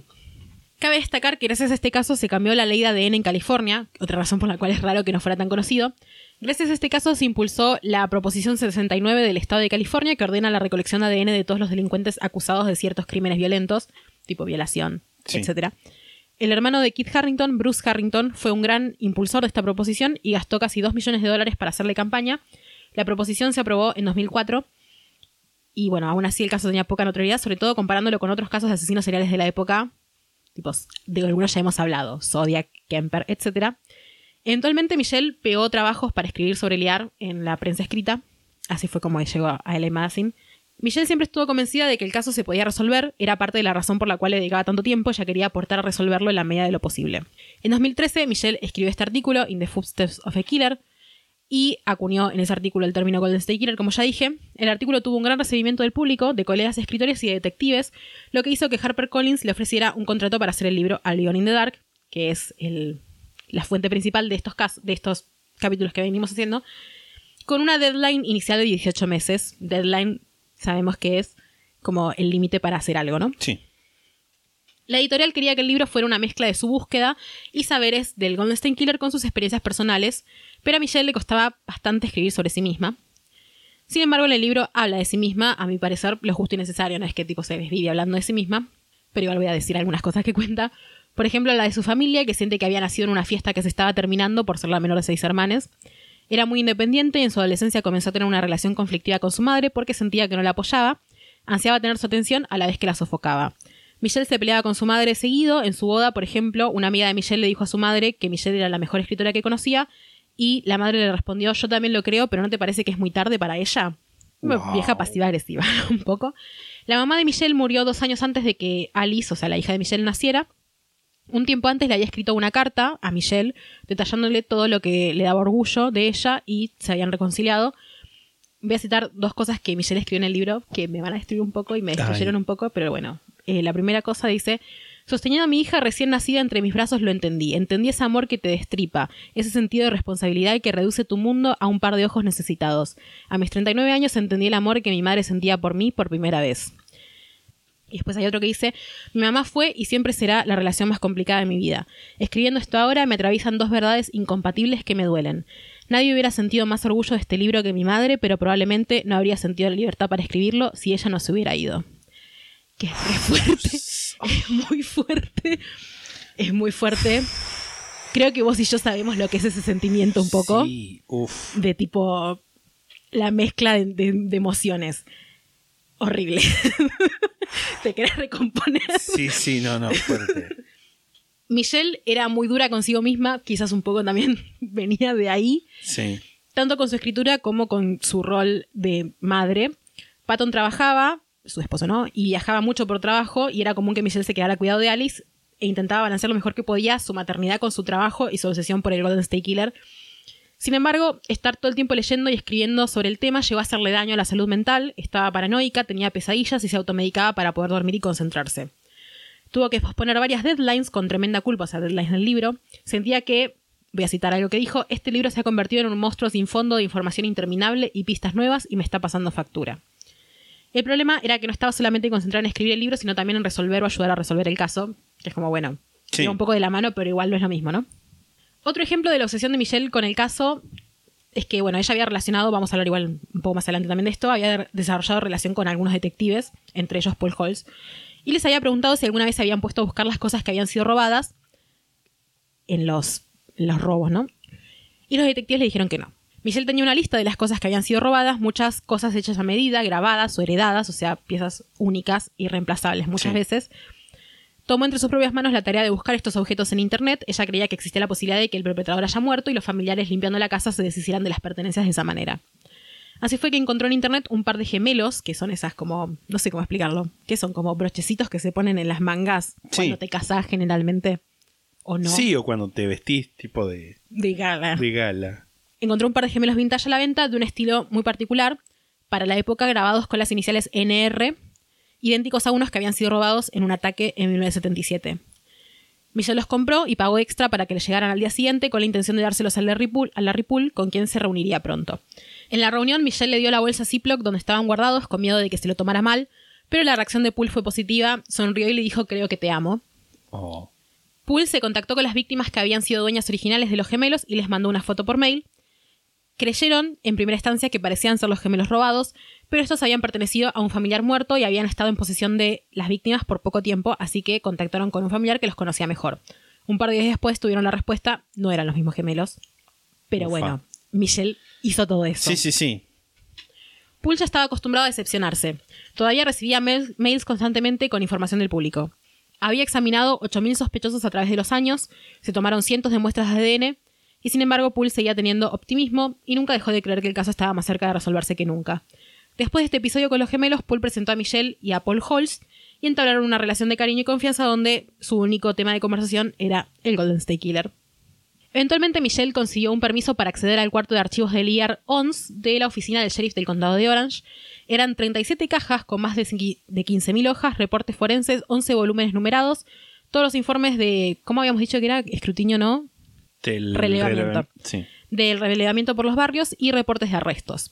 Se llevó todo eso a su casa con la ayuda de Paul Haynes, que era el chico de la Master List, y lo puso en el cuarto de juegos de su hija. 37 cajas. ¿Vos sabés lo que son 37 cajas? Es muchas cajas Muchas eso. cajas. Aparte no de zapatos. Cajas. No, no, sí, sí, cajas me imagino tipo grandes, tipo Grandes, como, sí. como esa, ponele. Quizás un poco más chica, pero igual sí. Más o menos, más, más cerca de ese tamaño que de una caja de zapatos. Sí, sí. Que estamos señalando una caja plástica Sí. grande. En esos archivos había cosas que los detectives con los que tenía contacto jamás habían visto. Cuando Michelle estaba escribiendo el libro, su padre, con el que se llevaba bien, murió. Michelle quería dedicar el libro a mi padre que creyó, que es como, asumo que es creyó en ella, pero también puede ser que creyó en Sí. que el caso se iba a resolver, no lo sé. Los sondeos que la policía hacía por el vecindario después de cada ataque demostraron una conducta particular de los vecinos. Cientos de cosas sospechosas que jamás fueron reportadas a la policía, incluso en el pico del pánico por los ataques de Liar. Por ejemplo, avistamientos de un hombre sospechoso haciendo cosas como saltar una cerca, puertas abiertas que habían dejado cerradas, ruidos de pasos, una mujer gritando, disparos, entre otras cosas, ¿no? O sea, todas estas cosas que pasaban y nadie las Sí, reportaba. sí. Eliar acechaba no solo a las víctimas, sino también a los vecindarios, muchas veces utilizando el sistema subterráneo de canales y zanjas de drenaje de Sacramento. Prefería casas de un solo piso cerca de un espacio verde. Antes de un ataque siempre había evidencia en las casas vecinas del merodeo, entraderas, llamadas en los que colgaba y robos pequeños. Casi que parecía que primero elegía un área que estudiar y después elegía a la víctima y no al revés. Otra cosa curiosa es que en los reportes se puede ver la creciente conciencia colectiva de que había un violador serial suelto. Antes de que la prensa empezara a hablar del tema era poca o nula. Y un año después de que empezaran los ataques, las víctimas ya describían que cuando les apuntaban con una linterna pensaban es el liar. Sí. A pesar de la actitud extrañamente pasiva de los vecinos a la hora de reportar situaciones sospechosas, la histeria colectiva fue creciendo, llegando incluso un ciudadano a matar a un ladrón de un disparo. En la corte lo dejaron libre de culpa porque, cito, cualquier persona en esas circunstancias hubiera hecho lo mismo. La teoría más común ante la pregunta de por qué dejó de atacar en Sacramento y en octubre de 1978 comenzó a atacar en East Bay era que se fue de Sacramento asustado después de que publicaran el identikit simplificado del responsable de los asesinatos de Brian y Katie Maggiore. Están en posteos anteriores Sí. de nuestro Instagram y de Twitter, ya que coincidía con la fecha en la que dejó de atacar en Sacramento. Solo hubo un, ataque más en esa área un año después. La gente que creía en esta teoría pensaba que el identikit debía ser bastante preciso y por eso dijo como, bueno, me van a agarrar Sí. porque es como sí. soy yo. Sin embargo, Paul Holz, que era versado en el perfilamiento geográfico de criminales, no era demasiado adepto de esta teoría. El perfilamiento geográfico consiste, entre otras cosas, en mapear la zona de los ataques para determinar una buffer zone, una zona de amortiguamiento, si se quiere, que es el radio alrededor de la vivienda del atacante, la zona que representa un peligro más grande de ser atrapado. O sea, la teoría es que vos podés poner en un mapa todos los ataques y va a haber un cuadrado o un círculo en el Sí. medio donde no Sin- ataca. Claro. Paul Holz creía que la distribución de los ataques en Sacramento seguían un patrón totalmente diferente a los ataques en East Bay. En Sacramento se cruzaba entre las áreas suburbanas del este y el noreste moviéndose alrededor de un punto. Pero mi casa es suburbana. Pero cuando, cuando comenzó a atacar en contracosta, los ataques comenzaron a ocurrir cerca de la autopista interestatal 680, lo que sugiere que viajaba hacia allí.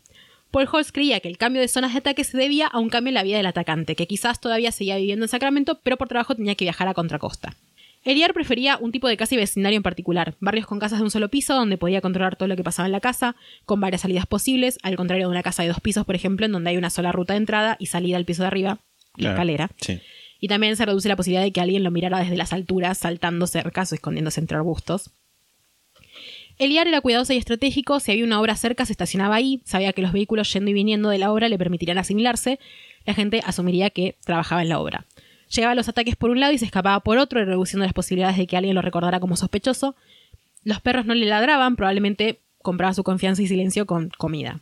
Paul Holz cree que Eliar era corajudo, que eso lo distinguía de otros asesinos de la época, como el Zodiac, por ejemplo, porque iba un paso más allá, que era entrar en las casas, Sí. porque Sí, otros sí. asesinos de la época era común que, nada, que no fuera, que entraba a la casa y te revolvía todo. Sí, claro. eh, Zodiac atacaba gente como en, en En parques, público, sí. en, en público. Por ejemplo, Kemper siempre atacaba gente que, que estaba como afuera de las En casas también o en el auto. Era como de, de- de llevarlos como a un lugar, bueno, en el caso de Kemper, llevarlos a un lugar donde él tuviera el control. Y esto es totalmente distinto, es como apoderarse de un lugar que es de, de otra persona. Paul Holz se inclinaba fuertemente a la creencia de que Liar trabajaba en la industria de la construcción. También un poco por esto de que estacionaba en obras y eso. Sí, sí. Y lo que ya hablamos también del, Del- del del mapa. mapa. Eliar a veces les decía a las víctimas que tenía alguien esperándolo afuera, o hablaba, o fingía hablar, con alguien que estaba fuera de la línea de visión de las víctimas, y ellas nunca escuchaban una respuesta. Era como, hola Lisandro, nadie responde. la mayoría de los investigadores creían que era un engaño para distraer. Holz, de nuevo, no estaba tan seguro, creía que era posible que capaz tuviera un cómplice en algunos casos. Otro engaño que hacía era inventar conexiones con las víctimas. Por ejemplo, le dijo a un adolescente que tenía una foto de su baile de graduación en la pared. Desde que te vi en el baile de graduación supe que tenías que ser mía. A otra con un bote en la hashtag trotadora, o sea, con un bote tipo estacionado, le dijo te he visto en el lago. O sea, como que decía, bueno, a ver, ¿cómo puedo hacerle creer a esta persona que la conozco? Nada, puede ser que fuera parte de su fantasía o para inquietarlas, o capaz era verdad, lo más probable es que no. Sí. Muchas víctimas dijeron que Liar tenía una respiración agitada, que a veces tomaba bocanadas de aire como si se estuviera ahogando. Un perfilador en los 70 había dicho que era probable que eso fuera parte de una construcción del tipo duro que quería hacer creer y creer él mismo. Pero más recientemente hay quienes creen que quizás tenía asma y a veces tenía ataques impulsados por la adrenalina. Imagino que te sentirás identificado. No particularmente, pero. Con el asma, no con todo Sí, el resto de las cosas. Sí, Melisandro, a vos te daban ataques de asma cuando mataba gente. Alrededor de una docena de víctimas testificaron que Liar se había alargado a llorar después de violarlas. Algunas la habían escuchado decir entre sollozos, perdón mami, mami, por favor ayúdame, no quiero hacer esto, mami. Otras víctimas testificaron que también después de violarlas se iba a una esquina a llorar y decir entre sollozos, te odio Bonnie, te odio Bonnie. Hay como una cosa que creen, alguna, como teorizando tiempo después, que en realidad siempre decía Bonnie o siempre decía mami, o quizás a veces decía mami y a veces decía Bonnie. A Michelle le parecía curioso que después de 50 violaciones no hubiera una descripción cohesiva. Esto del atacante, ¿no? Sí, sí. Esto le daba la impresión de que era un acechador espía experto. Pero un investigador le intentó disuadir de esa idea y le contó que él y un colega habían hecho un experimento para ver qué tan fácil era acechar a las víctimas. Se vistieron de negro, se pusieron unos zapatos de suela blanda y merodearon por los barrios de Irving donde había habido ataques. Se movieron por paredes, patios y por entre medio del follaje podían ver sin demasiada dificultad la vida pasando adentro de las casas a través de las ventanas. Como demostrando que merodear es lo más fácil del Sí, mundo. qué miedo. Horrible.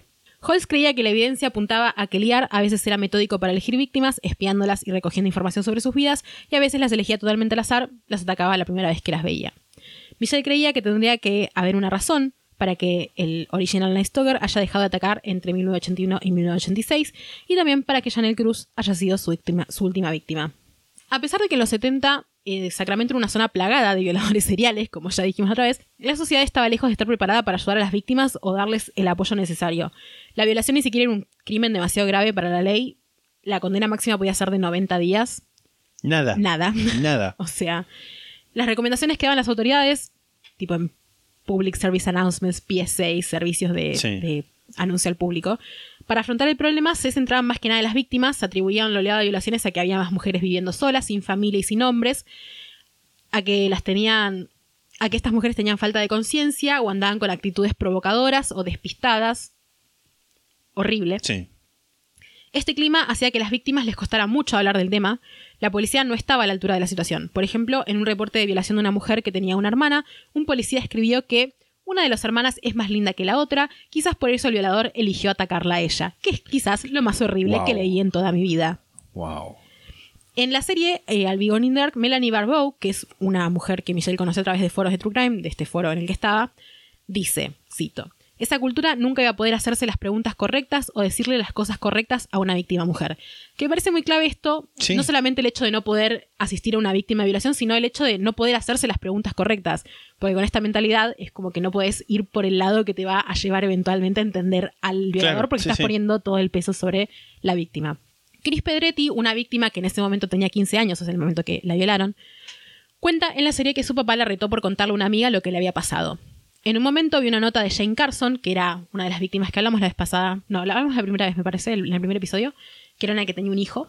Sí, creo que fue la primera. Vi una nota en el diario de Jane Carson y se sorprendió porque nunca había visto una foto de otra víctima en la prensa. Llamó al diario y pidió que le hicieran llegar su número. Jane la llamó al día siguiente y mediante ella se contactó con Carol Daly, que le dio una copia del reporte que nunca había visto. O sea, nunca había visto el reporte, ¿entendés? Lo cual me parece horrible. Sí, sí, sí. La presencia de Carol Daly como detective en el caso de Liar ayudó a muchas víctimas, quizás el único faro de luz en todas esas cosas horribles, que la sentían como un alivio entre tantos hombres haciendo preguntas de mierda. Daly se mostraba empática y la llevaba al hospital y las, no sé, abrullaba bajo su ala maternal, imagino. ¿Las qué? Arrullaba. Ah. Dije abrullaba, pero es arrullaba lo que quería decir. En el libro Sudden Terror, que es este libro en el que hablamos hace Sí. un rato, el detective Larry Crom- Crompton, que es el autor, menosprecia a una de las víctimas, describe que durante la entrevista policial su comportamiento era como si estuviera hablando de algo excitante, revela detalles de su vida después del ataque que la dejan mal parada y dice que siente pena por su marido e hijo. Incluso Wow. compara su apariencia con la de otras víctimas y la forma de Crompton de referirse a la víctima responde a una creencia errónea de que hay una sola forma de reaccionar a una violación. Sí, sí. Las víctimas varones tenían tendencia a fingir que nadie había pasado y no querer hablar del tema. Con las víctimas varones me refiero a los maridos de las violadas. Horrible decirlo así, pero bueno, es que ellos Sí. no los violaban. Sí, sí. Habían nacido en los 40-50, que también era una época en la que no terapia, no hablar de cosas. En los reportes los roles de género estaban también ultra presentes. Los detectives le preguntaban a los hombres sobre las cerraduras y a las mujeres sobre dónde hacían las compras, por ejemplo. Más allá de lo que ya leí que es horrible, ¿no? Sí. Michelle tenía constantes pesadillas, probablemente influenciadas por ver constantemente fotos de escena del crimen, de este Sí. berenjenal de cajas que, que logró hacerse. Sí. De nuevo, guanofas. fácil, total. El 21 de abril de 2016, Patton entró a la habitación, Patton, su esposo, vio a Michelle dormida y le dejó café en la mesita de luz. Al rato volvió y se dio cuenta de que Michelle no estaba respirando. Llamó a la ambulancia y cuando llegaron los paramédicos la declararon muerta. Había cumplido 46 años el 14 de abril, o sea, unos días antes, y su hija Alice había cumplido 7 el 15 de abril también, unos días antes. Después de su muerte, el entorno de Michelle sintió que era imperativo terminar el libro para honrar su memoria. Paul Hines, el de la Master List, recibió las cajas de archivos y se puso a los hombros la tarea de hacer que el tiempo que Michelle había invertido en el libro y en el caso no fueran en vano. Además de Paul Haynes, participaron Patton Oswalt y Billy Jensen, que es un escritor de True Crime que también era amigo de Michelle.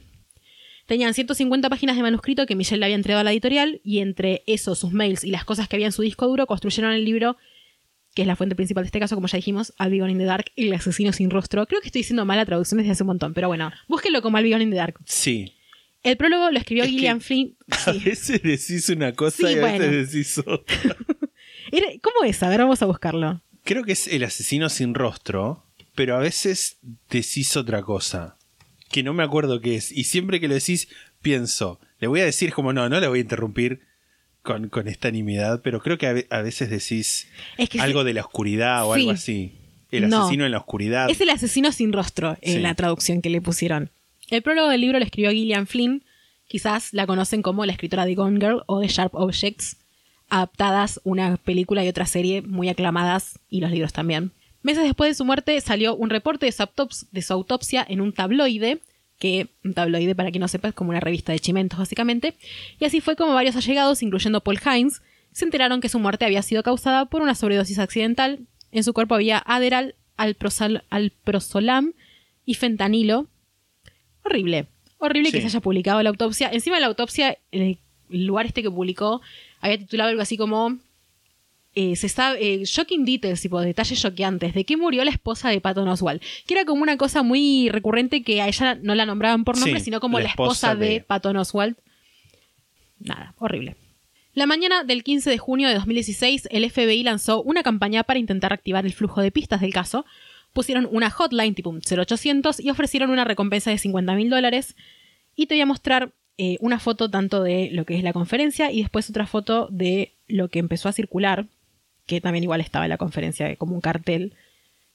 En la foto se ve, e igual después en la, en la en el cartel o en el flyer si se quiere, también están los tres identikits que eligieron, que los Sí. vimos la vez pasada, pero que fueron los identikits que se empezaron a distribuir como, bueno, est- estos son quizás los identikits que más se acercan Sí. a cómo era el hombre entre 1976 y 1986. Paul Holz cree que la visibilización que Michelle le dio al caso contribuyó fuertemente para la decisión del FBI de reactivar el caso tan oficialmente dando una conferencia de prensa. El libro, Albion in the Dark, salió el 27 de febrero del 2018 y debutó en el número uno de la lista de bestsellers del New York Times, que es como un logro muy grande para quien no esté al tanto de eso. Es conocido como uno de los mejores libros de True Crime moderno.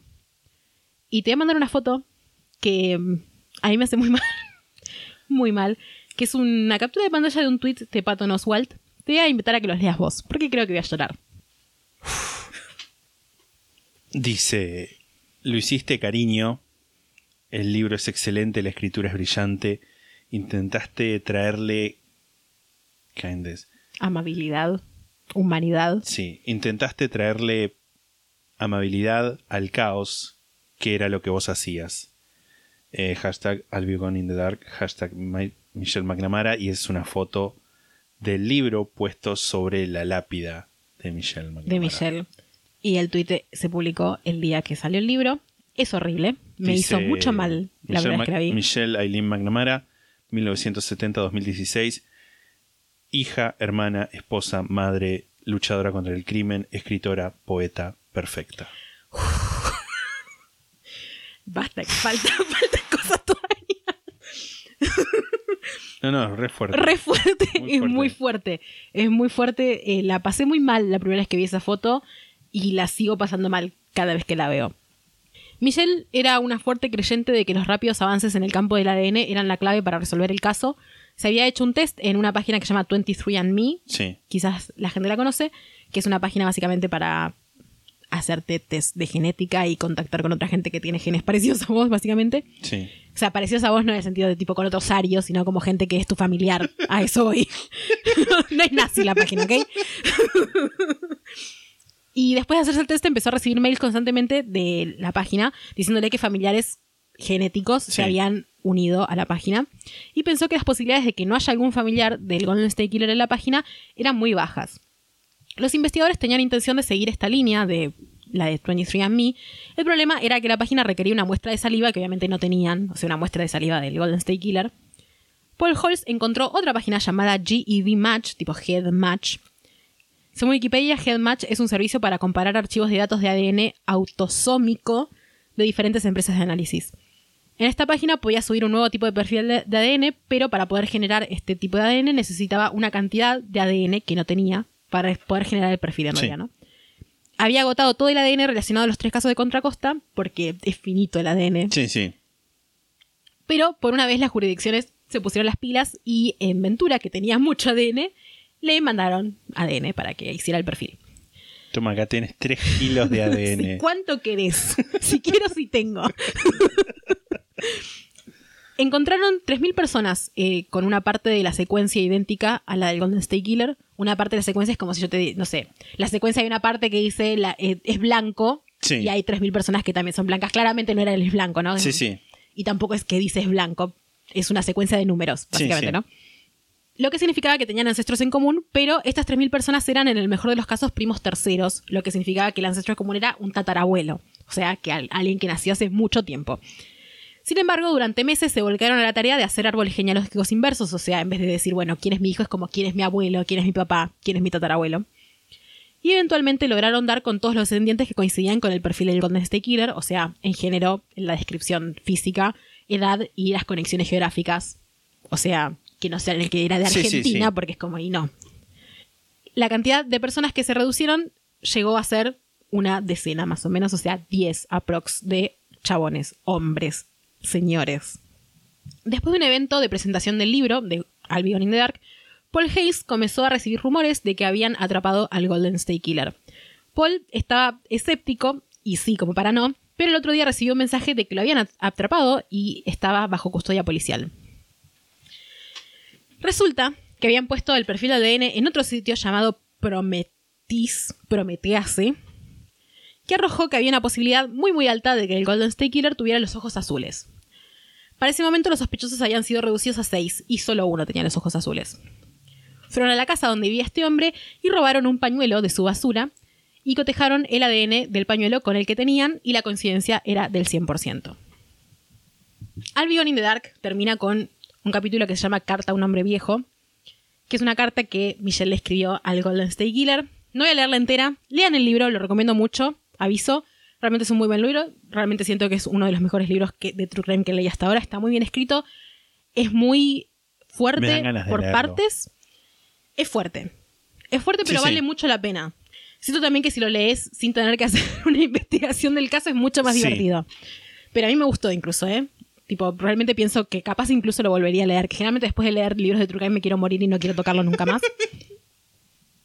Voy a eh, leer una parte y recorté algunas partes. Esto no es fidedigno de lo que dice ahí, pero más o menos está traducido lo más fiel posible. Algunos piensan que te moriste o fuiste a prisión, pero yo no. Yo creo que te acobardaste cuando el mundo empezó a cambiar. Es verdad que la edad te debe haber alentizado. La testosterona que antes te chorreaba ahora es apenas un goteo. Los recuerdos se desvanecen, el papel se arruina, pero la tecnología avanza.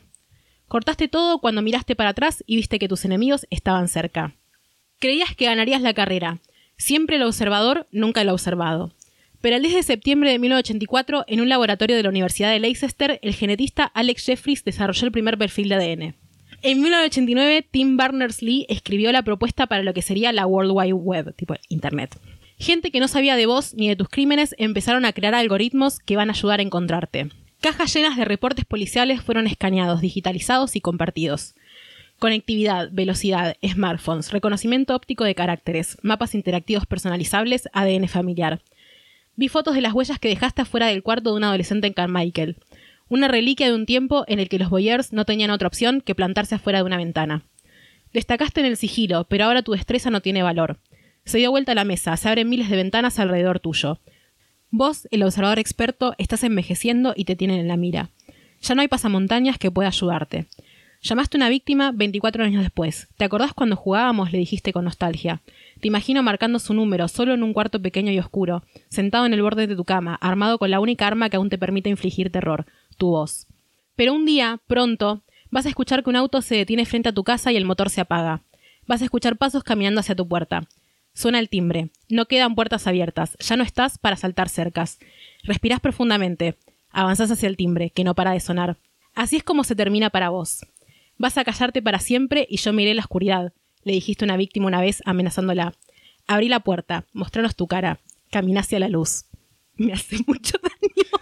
Digo, Perdón, pero me hace mucho daño.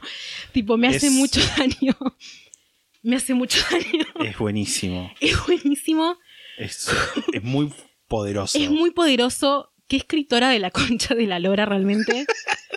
y es re loco ¿Qué que fue lo que pasó? pasó lo que pasó. Es que realmente, más allá de escribir muy bien, era una prodigio de la situación detectivesca.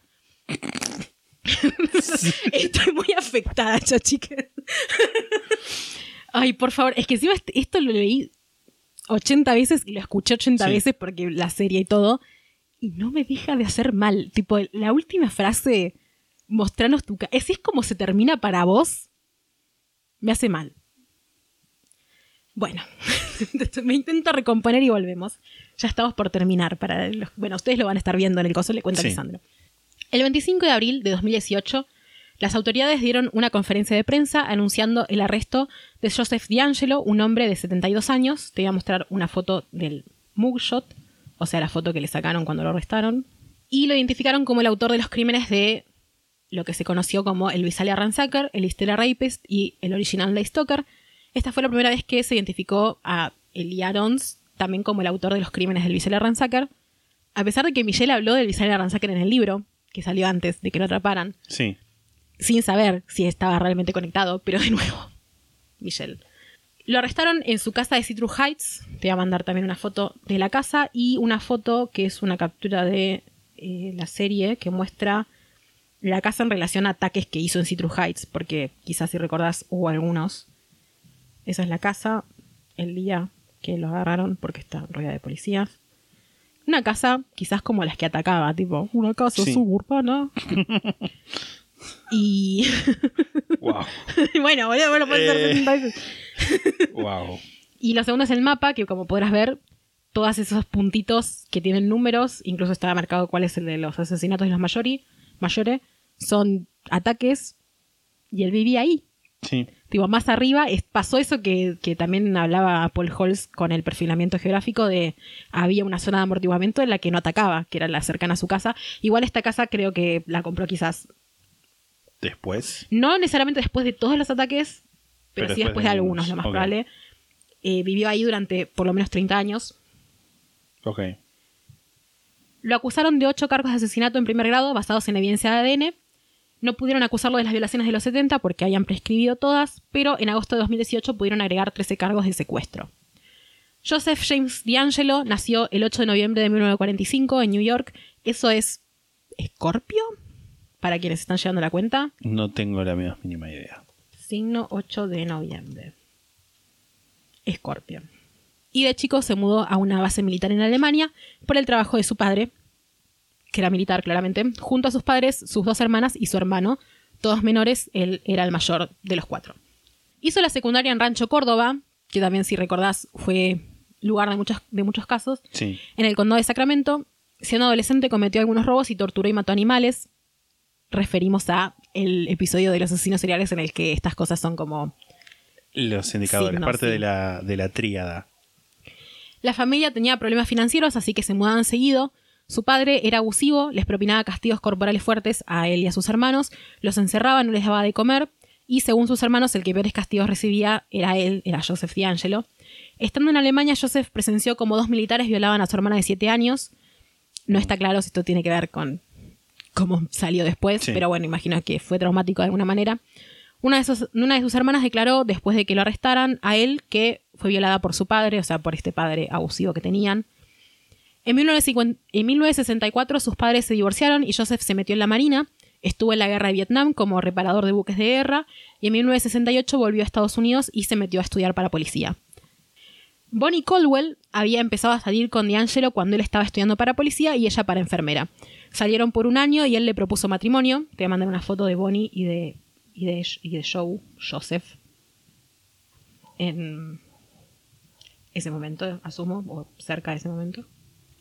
Pero Bonnie comenzó a asustarse. Joseph hacía cosas como llevarla a cazar sin tener licencia. Una vez mató a un perro a patadas porque lo siguió cuando Ah. iban en la moto. Y para Bonnie el punto crítico, fue cuando le pidió que le ayudara a hacer trampa en un examen. Ella se negó y él intentó manipularla diciendo que tenían que hacerlo porque estaban comprometidos. Bonnie le devolvió el anillo de compromiso y dos semanas después Joseph se apersonó en su ventana, le golpeó tipo la- el vidrio Sí. Y cuando Bonnie abrió la cortina, la apuntó con un arma, la ordenó vestirse y le dijo que la llevaría a Reno, Nevada, para casarse. Sí. Bonnie despertó a su padre, que le ordenó que se encerrara en el baño, y un rato después su padre le dijo que saliera. Bonnie nunca supo qué pasó, pero jamás volvió a ver a D'Angelo. Asumimos que el hombre, no sé, le proponió golpes o lo amenazó. Sí, sí. Le cantó las 40. Sí. Después de graduarse con honores, Joseph se mudó a Exeter, California, un pueblo a 20 kilómetros de Visalia, y eventualmente se casó con Sharon Huddle. En 1973 comenzó a trabajar como policía en la unidad de antirrobos. Te voy a mandar una foto que es su retrato. No sé si se, si se estila, pero bueno, es como la foto de esa época que más se ve. Y si la comparás con algunos de los identikits, Mm, sí. Es como un retrato en el que están con uniforme, así que es como Sí, que se lo sacaron para la policía, tipo foto carnet. Ese mismo año surgió el Visalia Ransacker en Visalia. Tres años después, en 1976, el Visalia Ransacker desapareció y Joseph se mudó con su esposa a Auburn, un pueblo en el condado de Placer, Placer, quién sabe, Mm, a unos 60 kilómetros de la ciudad de Sacramento. Consiguió un trabajo como policía ahí y los ataques de Liar comenzaron ese verano en Rancho Córdoba. Los ataques de Liar continuaron hasta 1979, año en el que Joseph fue arrestado por mechar repelente para perros y un martillo, y posteriormente expulsado de la fuerza. Ese año comenzaron los asesinatos del original Light Stalker. En 1981 pararon, el año en el que Joseph tuvo a la primera de sus tres hijas. Y entre 1981 y 1986, una prima bastante más chica que él se fue a vivir con él y su familia. Esta prima en 1986 se mudó porque se casó y ese año D'Angelo asesinó a su última víctima, Chanel Cruz, seis meses antes de que naciera su segunda hija. A principios de los 90, Joseph y Sharon se separaron, aunque nunca se divorciaron legalmente, y ella se mudó con sus tres hijas. Joseph comenzó a ocupar su tiempo pescando y trabajando como mecánico en un centro de distribución de supermercados. En marzo de 2018 se jubiló, un mes antes de que lo arrestaran. Hay como una cuestión que a mí me hace muy mal de esto, que siento que no está explorada lo suficiente en las cosas que leí, bueno, en Albion y Dark claramente Sí. no, porque todavía no lo habían atrapado cuando salió el libro, que es el tema de lo horrible que es que este hombre tenga hijas. o sea, no sí. no puedo pensar una situación en la que es lindo tenerlo como padre por un lado y también enterarte que hizo todo esto, porque asumo que estaban las tres vivas, porque él sigue vivo, spoiler alert. No sé, me hace muy mal pensar eso. No sé por qué. Y también me hace muy mal por Bonnie. Que de enterarte que esto de que él decía te odio Bonnie, te odio Bonnie, Sí, cuando. que nada, se cree que hablaba de ella, ¿no? Y sí. La prensa invadió a Bonnie acampando frente a su casa, pasando notas debajo de su puerta, llegando a titular notas insinuando que Joseph se había vuelto un asesino cuando ella lo dejó. De nuevo, Qué la prensa haciendo cualquier cosa.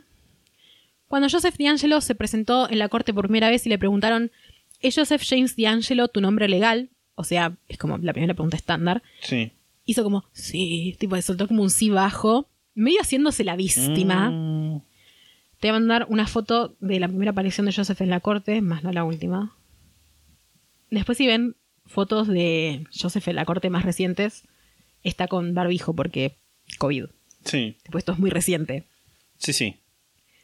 Una de las cosas que a mí más me parecen poderosas y barra me hacen mal, ya llegando al final, es que son los sobrevivientes, en especial las mujeres que se bancaron una vida de ser revictimizadas y los familiares de las víctimas también que no vivieron para contarlo, esas, esas víctimas, se presentaron en la corte después de haber vivido algo tan difícil como una violación o perder a un ser querido en una época en que la culpabilización de las víctimas era algo muy común, muchísimo más común que ahora, que parece como decir Sí. un montón.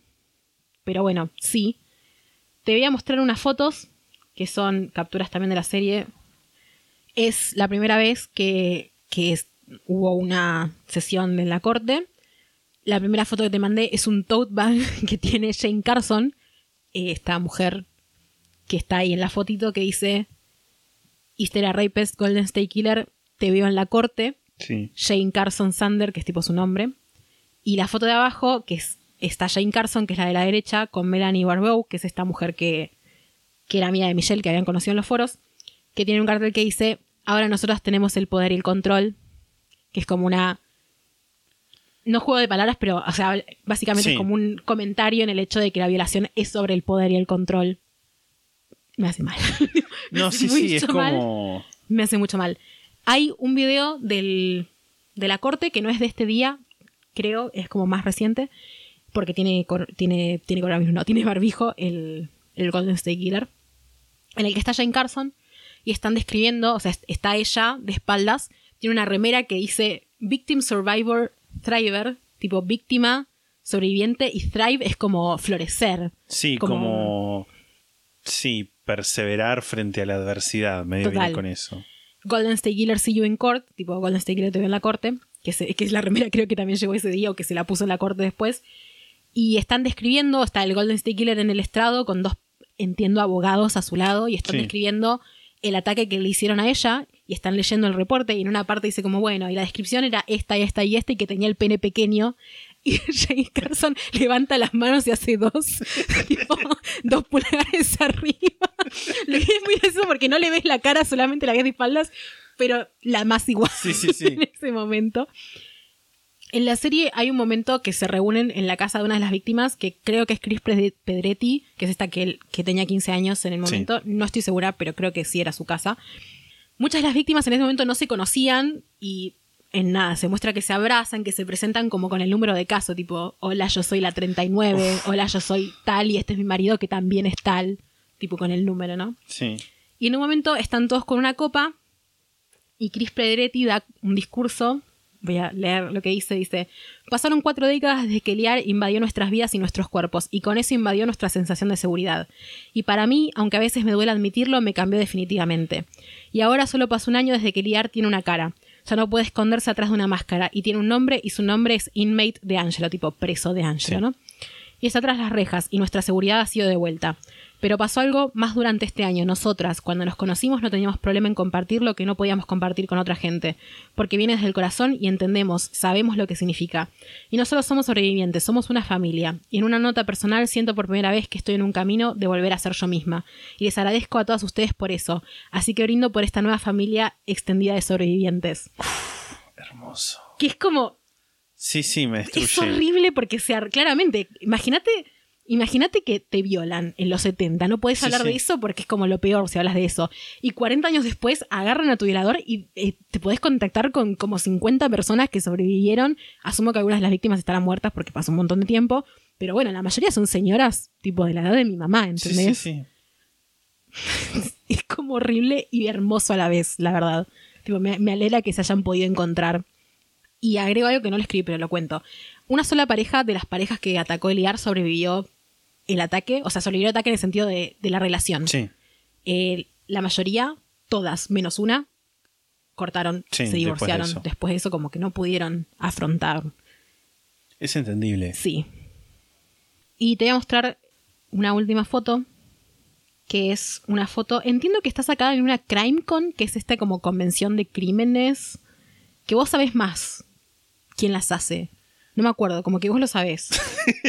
es que vos me No, contaste una vez sí, por yo eso. sé que, que existen y que es como tipo la, una Comic Con, es decir, como una reunión de, de- de gente de, que les interesa el crimen.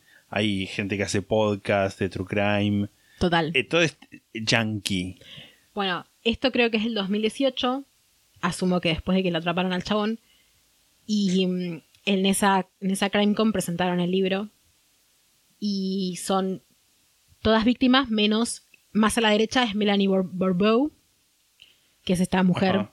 que era amiga de Michelle. El que está abrazando a Melanie Bourbeau es el, o sea, el hombre más a la derecha. Es Paul Hines, el de la Masterlist. El que está, el hombre del medio, digamos, es Patton Oswald. Sí. Y el hombre más alto es Billy Jensen, que es este otro hombre que ayudó a, Ajá. a um, escribir el libro. Sí, sí, sí. Y el resto son víctimas del IAR que conocieron en ese momento a Patton. Que también, de nuevo, recomiendo el libro, también recomiendo mucho la serie. No necesariamente tenés que ver la serie y leer el libro, puedes tipo ver la serie o leer el libro. Es muy hermoso el momento que se conocen y como que Patton dice, me gustaría que Michelle esté acá. Mm. Y como que ellas dicen, a mí también me gustaría que Michelle esté acá, porque es como, nada, claramente hay una cuestión ahí de conexión, por más que Michelle no fue una víctima, de liar, ¿no?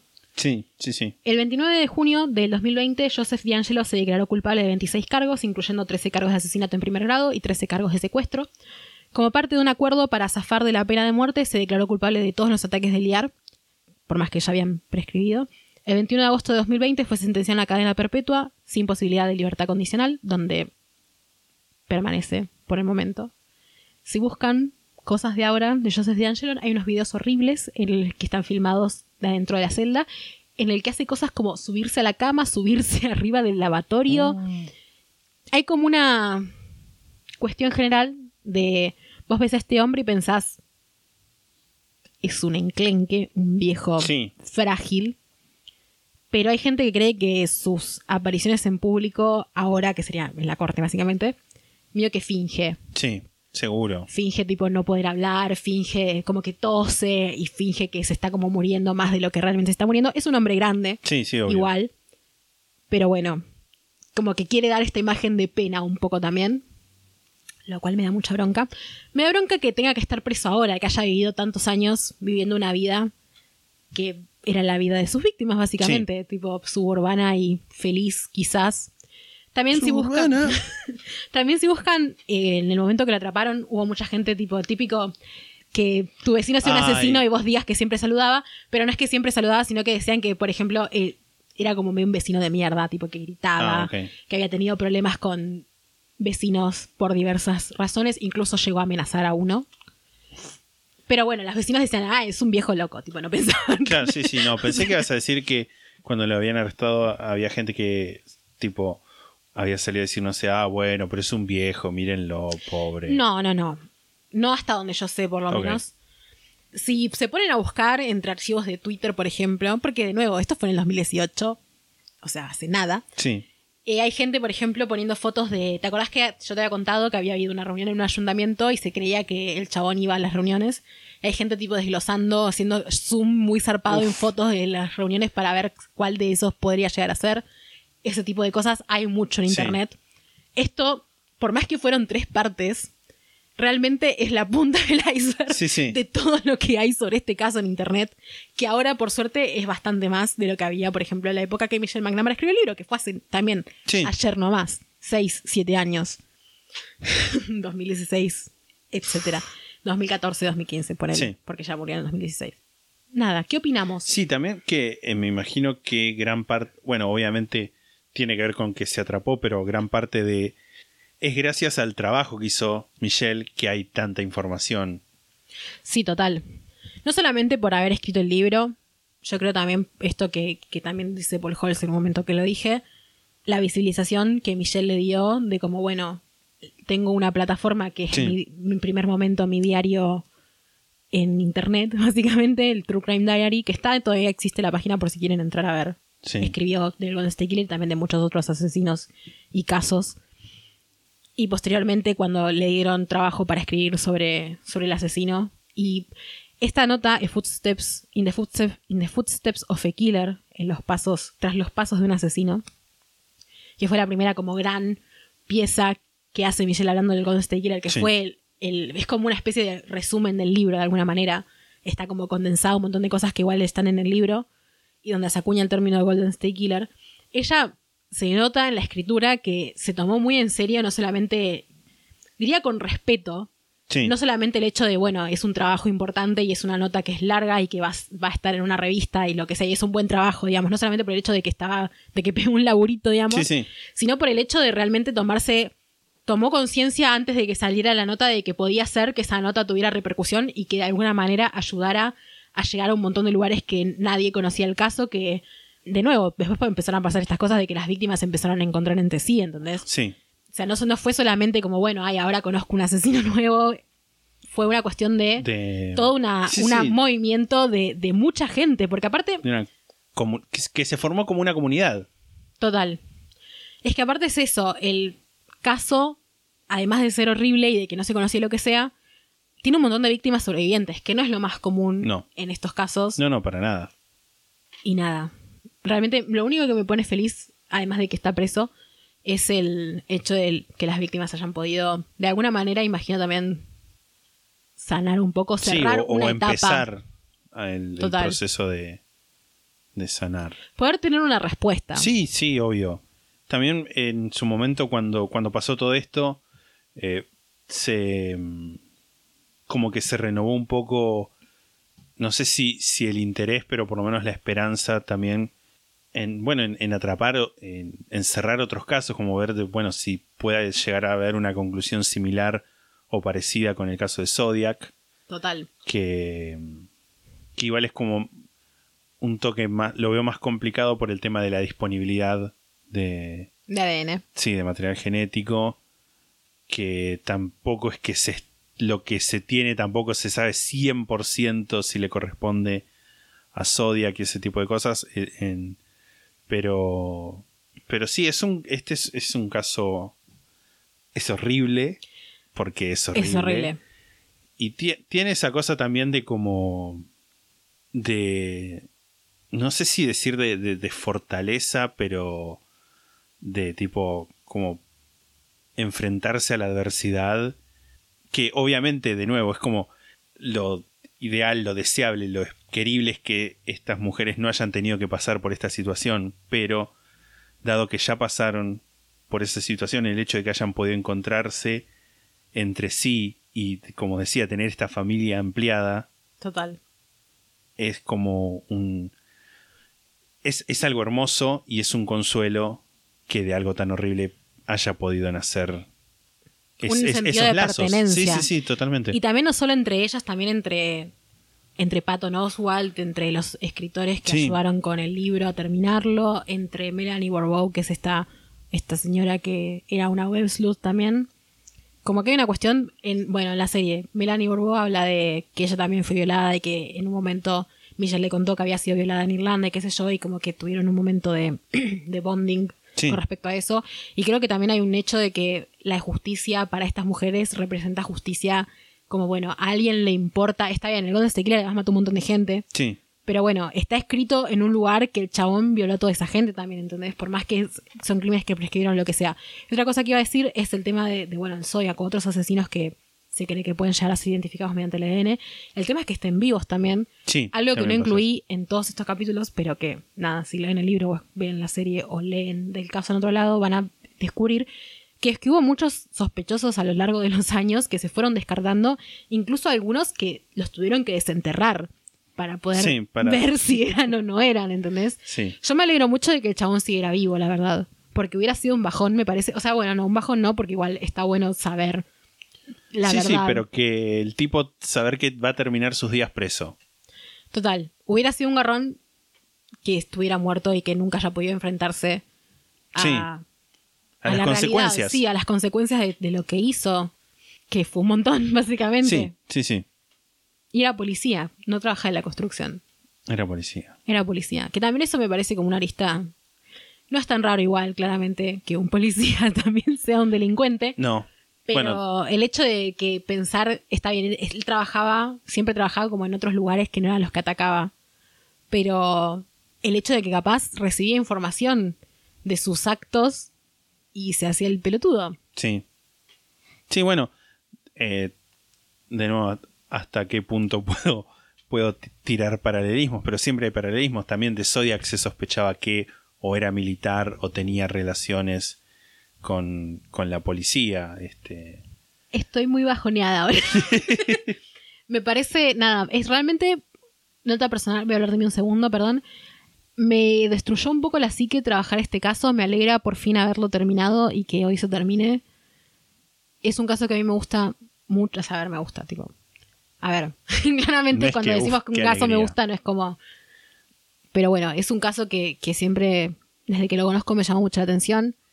Me hace mal muchas de las cosas de este caso mucho de lo que tiene que ver con, con Michelle y su. porque de alguna manera me siento identificada con esa idea de obsesión Sí. de hacerte mal con una obsesión. Nada, ya fui diciendo un poco igual que era lo que me hacía más mal, la foto en la tumba, la carta a un hombre viejo, el discurso de Chris Pedretti, tipo, todas esas cosas me hacen realmente, me hacen daño que no puedo explicar. O sea, me, me dejan como, no sé cómo explicarlo, capaz no lloro, pero igual me dejan como un poco tirada. sí, sí, sí. Y me alegra que por fin termine. Y eso quería decir nada más. Pero bueno, siento que es un caso que igual era necesario hacerlo en algún momento, porque siento que tiene, tiene de alguna manera una moraleja. No estoy bien segura cuál es. Claramente no es no Sí. violes, eso ya se sabe. Pero como que de alguna manera termina, si se quiere, dentro de lo posible, bien. O sea, como que es sufrir para llegar a un fin en el que por lo menos hay un Sí. poco de sentido de justicia. Sí, también me parece que hay como, bueno, ya que lo mencionas, el, el, el tweet de Patton Oswald, de, de eso de llevar kindness, de llevar tipo calidad, de llevar bondad al caos, es lo que... Porque de una forma u otra, más allá de que el FBI fue quien abrió la, la, mm, La investigación de la nuevo. investigación de nuevo y todo eso, como que en el centro de todo esto, en el centro de las personas, de, de las víctimas construyendo esta comunidad, estos lazos entre sí, con los escritores y todo eso, como en el centro de todo eso está Michelle. Total. También me hace muy mal que se murió Sí. y no supo que lo atraparon. Eso es como quizás una de las peores cosas. Pero también nada, yo pienso un poco como Michelle fue su última víctima realmente, como el, Sí, el hecho de haberse asesinado tanto. Claramente, bueno, está bien, no es culpa del tipo, esto al menos. Pero, pero sí, de alguna manera la mató el, el caso. el caso, la obsesión con el caso y su lucha interna con todas las cosas que estaba absorbiendo constantemente para escribir el libro.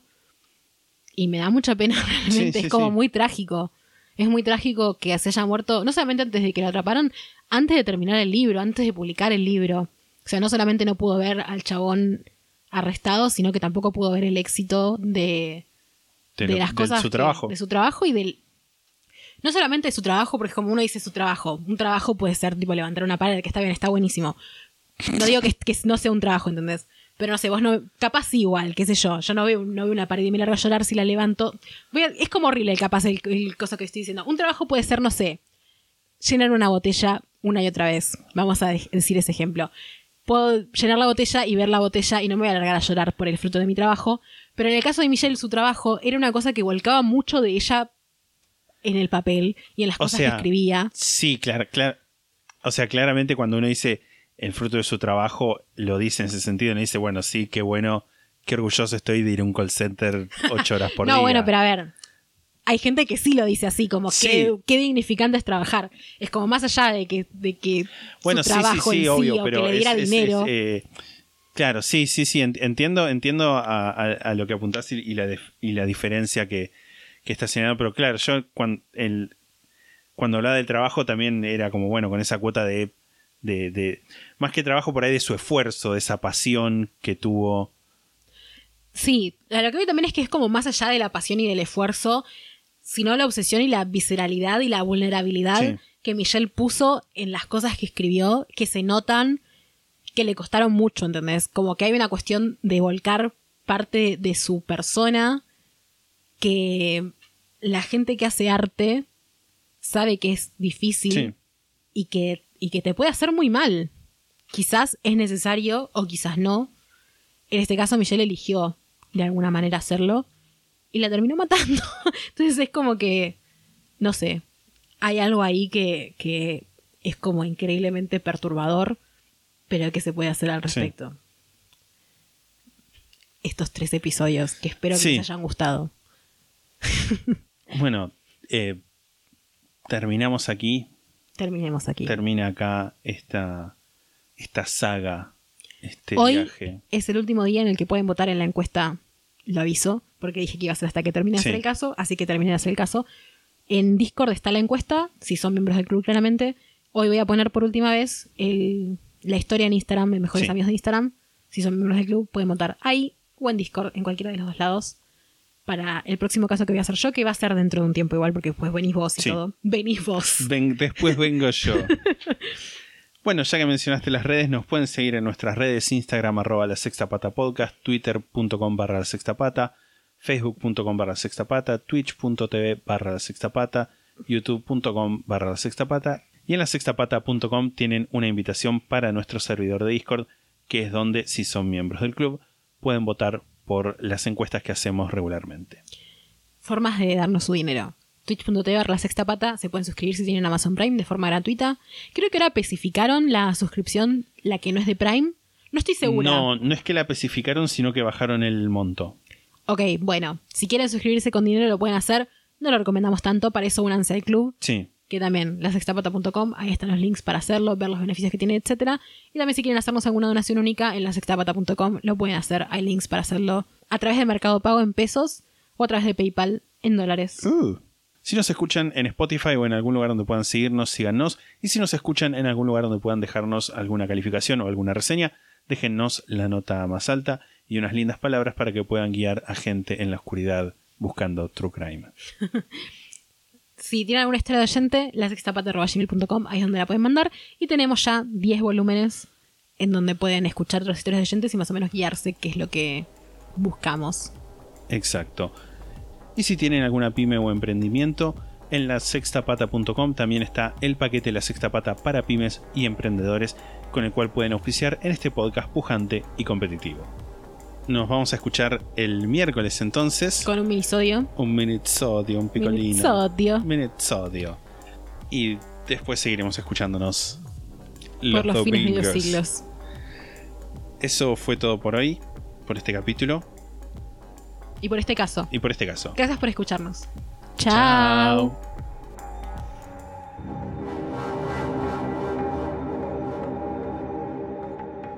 La Sexta Pata se graba en la ciudad de Mar del Plata. La portada fue diseñada por Melanie Devich, a quien pueden encontrar en Instagram como arroba no hago dibujitos. La música es The Soft Whispering Truth por Lingua Ilustra y fue editada por nosotros para la intro de este podcast.